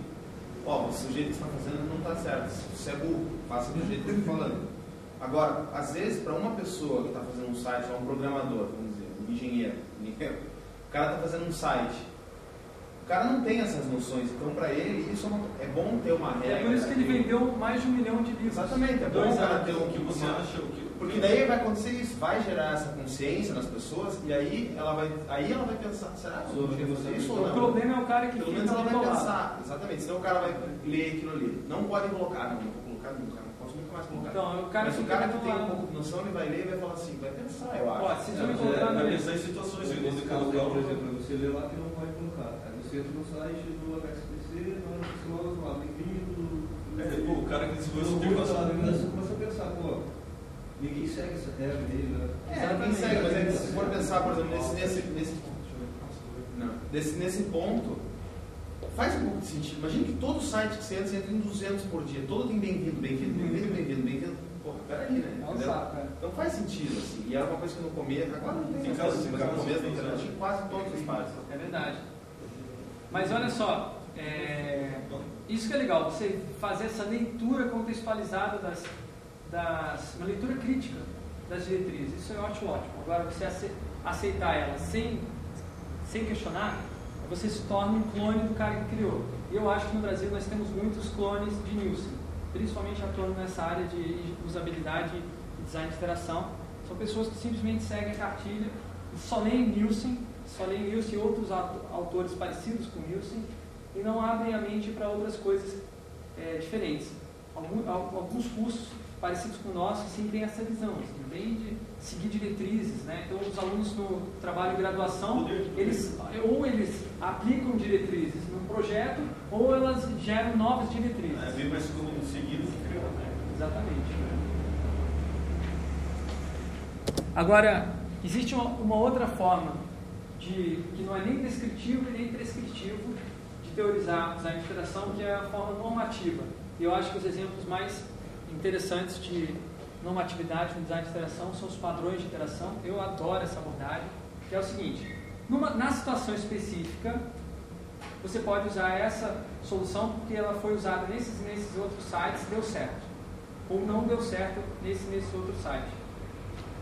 Então você tem que formar uma biblioteca. É bem mais difícil de fazer uma, um padrão de interação porque você tem que se basear na, no que as pessoas já estão fazendo. Você não pode simplesmente dizer, ah, eu acho isso. Ah, mas de você pegar, News. mas você pegar muito de estatística.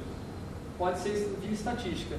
Por exemplo, no, na- no Yahoo, a Yahoo disponibiliza uma biblioteca de padrões, que vale a pena vocês darem uma olhada depois. Tem padrões de interface e padrões de interação social, como é esse caso aí. Ele está falando, se você quiser, é, são recursos para você incentivar as pessoas a participar do seu sistema. Então você tem uma, uma barrinha de competição para botar as pessoas que participam mais, nomes é, livres de, no, de rótulos para níveis de participação. Ah, você é iniciante, ah, você é o moderador super poderoso, você é o ultra power king, ultra turbo do fórum. É, Quase Deus, né? isso são padrões, são padrões que se encontram em vários tipos de fóruns, né? E daí o cara extrai esse padrão, essa norma, extrai a norma, publica ela e diz, ó, você pode usar em determinadas situações específicas. É, impede a pessoa, né? Pra fazer. a participar, né? É que eu, anular o status. é que eu acho isso. Só digitar no Google esse, esse endereço aí. Design Pattern. Não, Yahoo Design Pattern Library. Agora os endereços de internet não tem mais HTTP. Agora são endereços de Google. São termos de busca no Google. Como sacou ainda? Não precisa mais digitar www. É só você anotar quais são as palavras-chave. Se o site estiver otimizado pelos busca, para buscadores, você acha. Né? Tá, mas eu deixei de ser endereço, né? É o endereço. É Google, der um Google nisso aqui, É, né? esse é o Google, né? Se você for, mas, não, é- não, é- não é o endereço, assim. Não vai apontar porque é minha casa. Mas se tu digitar isso aqui, você vai cair lá. Search, né? Todos os Funciona. caminhos. Se você botar a introdução do sorte, não cai lá então. Pode botar, pode botar que vai, vai cair lá, com certeza. Você está dizendo. Não, eu acho que no futuro, no futuro, assim, um dos projetos bem interessantes que eu achei do novo Google, do futuro Google, seria um Google portátil. que Seria o sempre um estou com sorte, né? Você digitava uma paradinha, aí se dava estou com sorte, você. Pode acontecer, os, os usuários podem, podem fazer, organizar isso, que nem organizar algumas, algumas ações contra o Bush, né? Você digitava idiota, daí caiu uma página sobre o Bush. Não, parecia muito assim, ah, que é, é, filho da puta, se quis dizer Lula. Você quis dizer o quê? Lula. Existe outro. Ah, não. Pena que não deu, deu para nessas imagens. Bom, isso aqui é o seguinte: é, gêneros. Gêneros em design de interação são, outras, são outros elementos que se repetem, reproduzem, são diferentes dos padrões porque não são extraídos. Os gêneros estão acontecendo o tempo todo e as pessoas estão reproduzindo eles. Mas não só reproduzindo, são regras também, eles embutem regras também para as pessoas consumirem os produtos. Então, quando você vai assistir um filme de terror, você já sabe como se comportar na frente de um filme de terror. e Você tem a tendência a comportar daquele jeito. E quando você vai criar um filme de terror também, você vai ter que seguir toda uma sequência. Os filmes de terror têm aquele estilo clássico de, de é, ciclo igual, né? É, cria aquele, aquele clima, né? uma coisa misteriosa, aí, aí baixa, decai. aí sobe, é o mecanismo, vai subindo até o clímax último, é desfecho algum segredo e aí acaba o filme e todo mundo Um desfecho idiota, uma um explicação desfecho idiota. e... Isso aí, tudo isso que você está falando é a descrição do gênero, tá? Agora, o legal de perceber os gêneros sendo, se reproduzindo e se atualizando em diferentes suportes, plataformas. O gênero, ele não está restrito a um artefato. Ele, tá, ele, é, ele é uma forma, um modo social que pode ser permanente, pode ser, pode continuar, permanecer na sociedade, embora os suportes mudem. O- Esse é o exemplo que eu queria mostrar para O. Salvador tem aquele Next Next Finish, foi, tem o nome do cara que criou aquilo, mas atualmente todos os programas Windows usam o mesmo procedimento. Então você já nem perde tempo para instalar um programa. Next, Next, Next, Finish. Isso aí é um padrão de interação. Você tem o botão, o botão para avançar. É, Agora mas- existe um gênero que é o gênero, é, o gênero de interface de wizard, que chama. Gênero de interface assistente. Você reconhece esse gênero. Existe um padrão de interação que é botão avançar e voltar para passar por telas. Sim, é, mas é que, tipo, baseado nisso, deu certo, Você começa, nos seus instaladores começam a obedecer a esse padrão. Você vai, vai reproduzir, peraí, existe uma diferença entre padrão e gênero. Não, se você você vai, você, vai, você vai produzir esse mesmo gênero. É, três etapas no final, porque, o, porque as pessoas já se comportam desse jeito, né? né, né, É Isso aí, essa parte que as pessoas se comportarem, se comportam por causa do gênero. Se você pegar e fazer uma, uma, uma estrutura que seja parecida com isso, mas que não tenha botões, ainda assim as pessoas vão se comportar desse jeito, provavelmente. É a mesma coisa, ou não, né? Não se preocupe, não se- Talvez não, talvez Talvez fique não. com raiva de, ah, cadê o botão de próximo? Pô, você viu isso aqui, que inutilidade, tá? Por exemplo, esse, esse caso aqui, ó, é uma transição do gênero dos, de escolha de músicas. Então você antigamente tinha aquela foto que vocês não podem ver, é, É a foto secreta, né? Vocês não merecem foto secreta. Tem algum pau no formato Vocês de não imagem. merecem ver no momento ela. O que, que é? É o. Você tem uma. A busca. Ah, eu acho que é melhor abrir, abrir o site aqui. Ó, O quê? esse. Já abriu? Coverflow, aí tá aí. Não, mas eu queria mostrar o que vem antes do Coverflow. Você sabe a origem do Coverflow? Óbvio, Sim. né? Chama Coverflow mesmo. Olha só, o Mauro Pinheiro, que tem esse site aqui que eu acho bem legal, ele está pesquisando bem uma linha parecida aqui com o Instituto, lá na, na PUC Rio, fazendo doutorado. Ele já foi diretor de arquitetura da informação lá na Globo.com e tal, um cara bom nessa área. Prestem bem, bem atenção no que ele disse.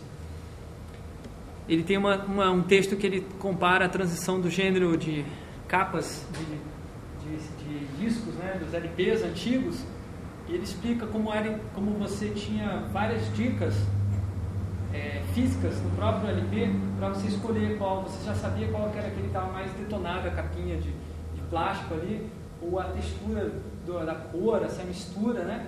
E quando você passava um, um para o outro, você passava muito rápido. E daí você via a capa, na capa a imagem confirmava se era aquele, aquele LP que você queria. Deixa mais detonadinho, as capas de Daí eu- mais escuta. Não, isso não tem. Podia fazer, mas Podia fazer. é. Podia fazer, podia transpor Você essa. sabia que o que mais você tá as outras pessoas Ficava amassadinha, né? ficasse amassadinha assim, o que mais você. E daí quando mudou para o CD, né, perdeu essa, essa capacidade, né? O CD você não tem como fazer esse tchac, tchac, tchac, tchac, rapidinho, né, e ver a capa. Você só vê o máximo a, a lombada, né, do CD. Na, na loja até dá, né? Você vai com ele assim, caminhando. Sim. Depende da forma que é organizado, né? Mas não é tão rápido quanto. E, não é, e você não tem a sensação de cada CD é diferente, cada um é diferente. Isso, é, Ah, isso é. funciona no disco. Se o disco tem quatro discos, você sente isso na hora que você passa o dedo ali, né? E aí ele mostra, mostra como no Coverflow né, foi um recuperar, recuperar essas coisas que tinham sido perdidas, né? É, essa, essa impressão visual dos álbuns, né, que as pessoas já não tinham mais. Só que- mais Mas isso aí me lembra mais aquelas máquinas de. É chama? Jukebox. É, Jukebox, que é bem assim mesmo, você vai passando, só que aí é um botãozinho, você vai, pegando a capinha assim, vai passando, aí tira o disco e joga. E lembrou um pouco Overflow, lembrou uma, o site do Pink Floyd de 2000 e Pablo, assim, que eles lançaram o Echoes, CD duplo, que no site deles, cara, to- toda vez que você abrisse o site era completamente diferente. Porque eles pegavam dezenas, nem sei se você entendeu, era muita capa. Então, em bem pequeno, e estavam todas em perspectiva, assim. Um para assim, outro para assim, empilhado um monte de linhas e colunas. E elas iam correndo. Se você demorasse muito tempo, cada uma delas aleatoriamente, duas, três mudavam para outra capa de disco ou de vídeo. Né, E que você, legal. cada um que você clicasse, você caía num vídeo, ou num pedaço do documentário, ou na música. Só que é né? Ah, não é. Então, ele, ele trouxe esse gênero né, pro, pro formato virtual, né? Falava sobre.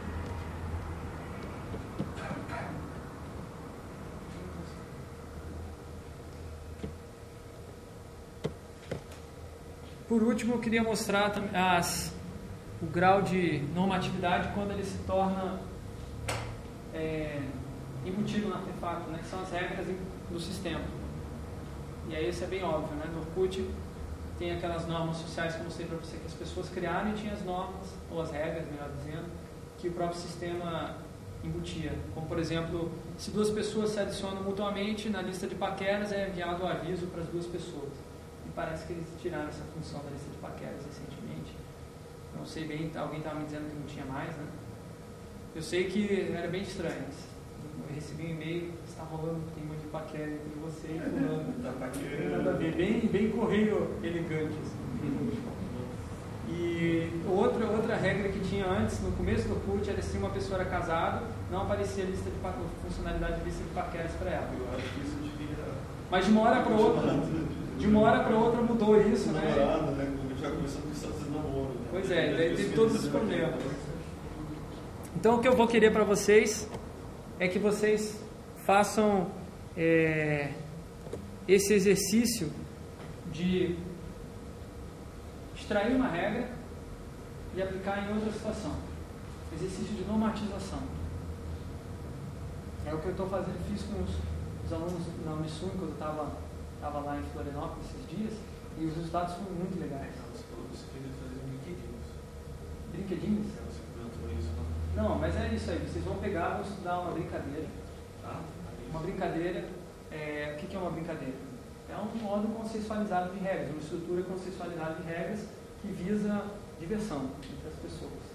Vocês vão tirar esse modo consensualizado de regras da- dessa brincadeira e vão aplicar numa outra brincadeira ou numa outra situação qualquer. Não, melhor, vão aplicar numa outra situação. Vocês podem transformar a situação numa brincadeira ou podem usar a situação para uma coisa que não seja nada, não vise a diversão, mas tentando é, mixar, misturar elementos de diversão e trabalho, entretenimento e, e diversão. Porque eu falei para vocês que é uma tendência as coisas estarem cada vez mais é, híbridas, né? mais misturadas. Deixa eu mostrar aqui alguns exemplos dos projetos. Vocês viram o blog lá que eu passei para vocês? O e-mail? Eu mandei um e-mail com, com vídeo. Todo mundo assistiu o vídeo? Não assistiram o vídeo? Eu vi. Depende. Você falando? É, eu falando. Quem assi- assistiu o vídeo? Pra que isso? Então vamos ver de novo. Pra matar na Full Metal Jacket, sabe? Aham. Nossa. É bem massa. Os melhores xingamentos da história. What's your name, son? Ah, legal, você desenvolveu uma aplicação assim que você digitava a frase lá, tipo, você devolvia os trechos tudo montado, assim. É, né?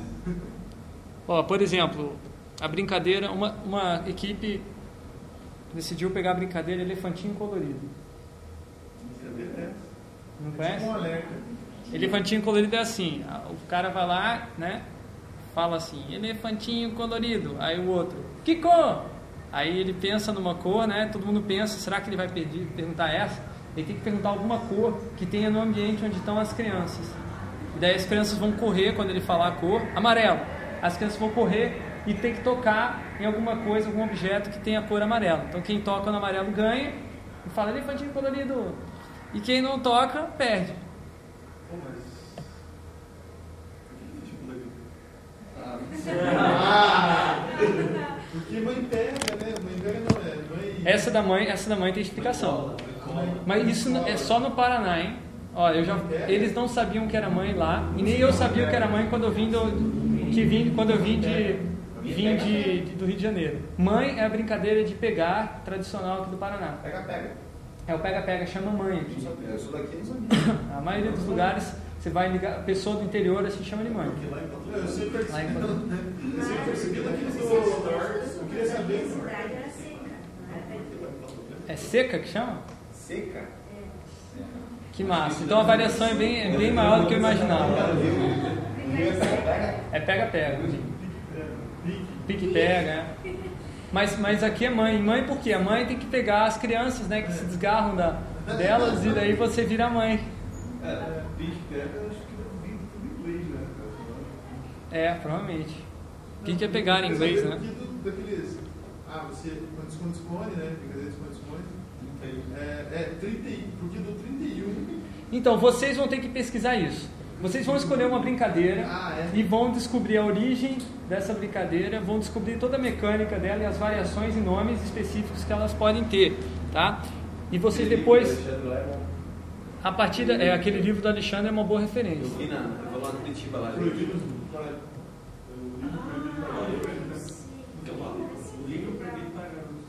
Livro Esse mesmo. Você vai fazer arco e flecha, Mas tem umas brincadeiras também, não tem? Lança-chamas. Lança chama. Não, ensina sobre estampas, mas é sobre astronomia, É, vou fazer um aí- livro proibido para kiduts, né? Essa vai ser, vai ser a atividade da semana para vocês pesquisar essa brincadeira, tá? E vocês vão documentar essa brincadeira usando um padrão parecido com esse aí, tá? Que eu mostrei da- da- desse, desse diagrama. Além do diagrama, vocês vão levantar histórico, né? Vocês vão ter bem mais tempo para desenvolver o projeto do que eles lá no Unisul, que tiveram uma semana só. Aqui no, site do Instituto nós estamos, tinha um projeto que inclusive começou agora, né, com esses projetos de alunos, que é catalogar diferentes brincadeiras é, ao longo do nosso país. E aí, em cada, a ideia, o objetivo do catálogo é fornecer inspiração para os designers de interação. Então, eu, eu sempre me inspirei nessas brincadeiras, assim, em alguns projetos, achei interessante, porque você tira essa regra e aplica numa outra, re- uma outra situação parecida e a regra faz efeito. Faz um hack. É, exatamente. Quando É, semana que vem, para a semana que vem, vocês têm que entregar esse, essa pesquisa sobre a brincadeira. Sobre a brincadeira. É, Sem você aplicação prática. não, sem aplicação prática. Vocês não vão ainda definir a situação de vocês. Olha só, hã? Já até Você nem escolheu ainda, olha lá. Ó, vocês vão escrever uma, escrever uma descrição livre, tá? Livre, o que vocês quiserem. Depois, o importante é saberem fazer uma descrição lógica, que é uma descrição das regras, sem é, estar preso à brincadeira. Por exemplo, no elefantinho colorido. Tipo. Não, tentando usar uma linguagem bem técnica. Olha só o que eu fiz para o elefantinho colorido. Selecionar um objeto que tem uma determinada propriedade em menor tempo possível. Você vai falar isso pra criança. Não, não é para uma criança que você vai falar. Isso aqui é para os designers de interação que vão saber captar essa regra e aplicar numa outra situação. Tá? E vocês vão fazer isso depois. É... Deixa eu mostrar o que, que elas desenvolveram com esse elefantinho colorido. Foi o elefantinho psicodélico. Então eles, eles pegaram a brincadeira do elefantinho colorido e levaram para festa, mais especificamente festas de música eletrônica, né? Então você entra, entra no bar e recebe um com um LED. O bottom está apagado, cada bottom, cada bottom tem uma cor específica. Aí uma hora lá o DJ aciona o elefantinho psicodélico, dá um alarme, e daí sobe uma luz assim no centro, aparece um elefante gigante no meio é, da cor, uma cor específica, e todos aqueles que têm a cor amarela têm que ir para o centro para interagir, para dançar se quiser, né? Mais ou menos que nem aquela brincadeira da. Tem aquela cesta do. Que é os gurias ganham a porta, os gurias ganham um parafuso, e você tem que objetivo da festa para pegar a porta. que é esse Exatamente. A única diferença é que é dinâmico nessa, nessa história. Tá? E que é dinâmico, muda né, a cor que está sendo ativada e dá uma certa ar de identificação para a pessoa. Né? O cara hoje é amarelo, outro é verde, outro dia é rosa, sei lá. Agora o legal é que elas conseguiram construir um protótipo. O protótipo ficou muito massa. Do, do, do- da instalação. Lá na própria universidade mesmo. Oi, estamos nós aqui fazendo o nosso protótipo do elefante psicodélico. Esses serão os botões. Eu acho. Ah, pode Um do iTunes É Descobrir. rosa, eu acho. Ela tá de um rosa. elefante. Você tá chamando Já está chamando a atenção, né? Primeiro eu tentei projetar no chão da universidade, lá de cima. Fica muito fraco a imagem, o Datashop não tem muita força. Não Vocês viram, como é que tava. Vocês viram como é que tava preso no meu Datashow? Ficha creme. Fita creme. Volta um pouco. Ó, foi pra isso que eu comprei. Foi pra isso que eu comprei o Datashow. Como vocês colocaram o elefante? Anota mais Oi? aí Hã? pra gente comprar, porque essa fita ali é. Não, não, mas ele tá. Ele tá bem encaixadinho ali, ele tá bem encaixadinho. É, só tá vendo as fitas. É, eu acho que foi as últimas frases como é que responsáveis vocês que eu não fizeram pra aparecer o elefante? Como é que deixou aparecer o elefante? Pare- Apareceu o elefante? Então você dá show? Qual programa que é? Eu, vou mostrar aqui. É um- uma visualização? É uma visualização. Daí você trocou algum arquivo dela? É, vou abrir aqui pra vocês verem. É, já. Não regaça, né? É bem simples como, como fazer essa visualização. Você tem um, um plugin chamado Discobrick, aí ele tem um arquivo bundle, que é um arquivo que tem um monte de coisas dentro. Tem todos os arquivos extras que ele usa externos, arquivos que eles puxam. Aí eu abri aqui, claro que teve que tive que fuçar, né, para chegar nisso aqui, porque não, não diz na documentação.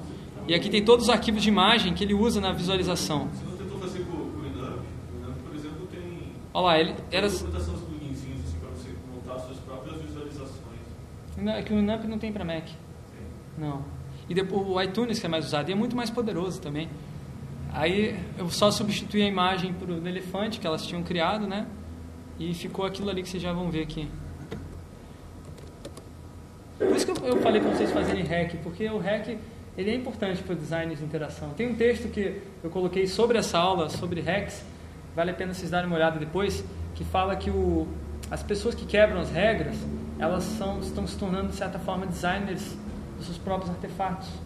né? quebrar regras é o que a gente faz quando a gente está criando artefatos. Então, a gente- se a gente incentivar as pessoas a quebrar regras, a gente não vai estar destruindo o nosso sistema. Pelo contrário, a gente vai estar ex- expandindo ele mais ainda. Eu chamo de Tinker. Tinker, é. Anarquia da interação. Anarquia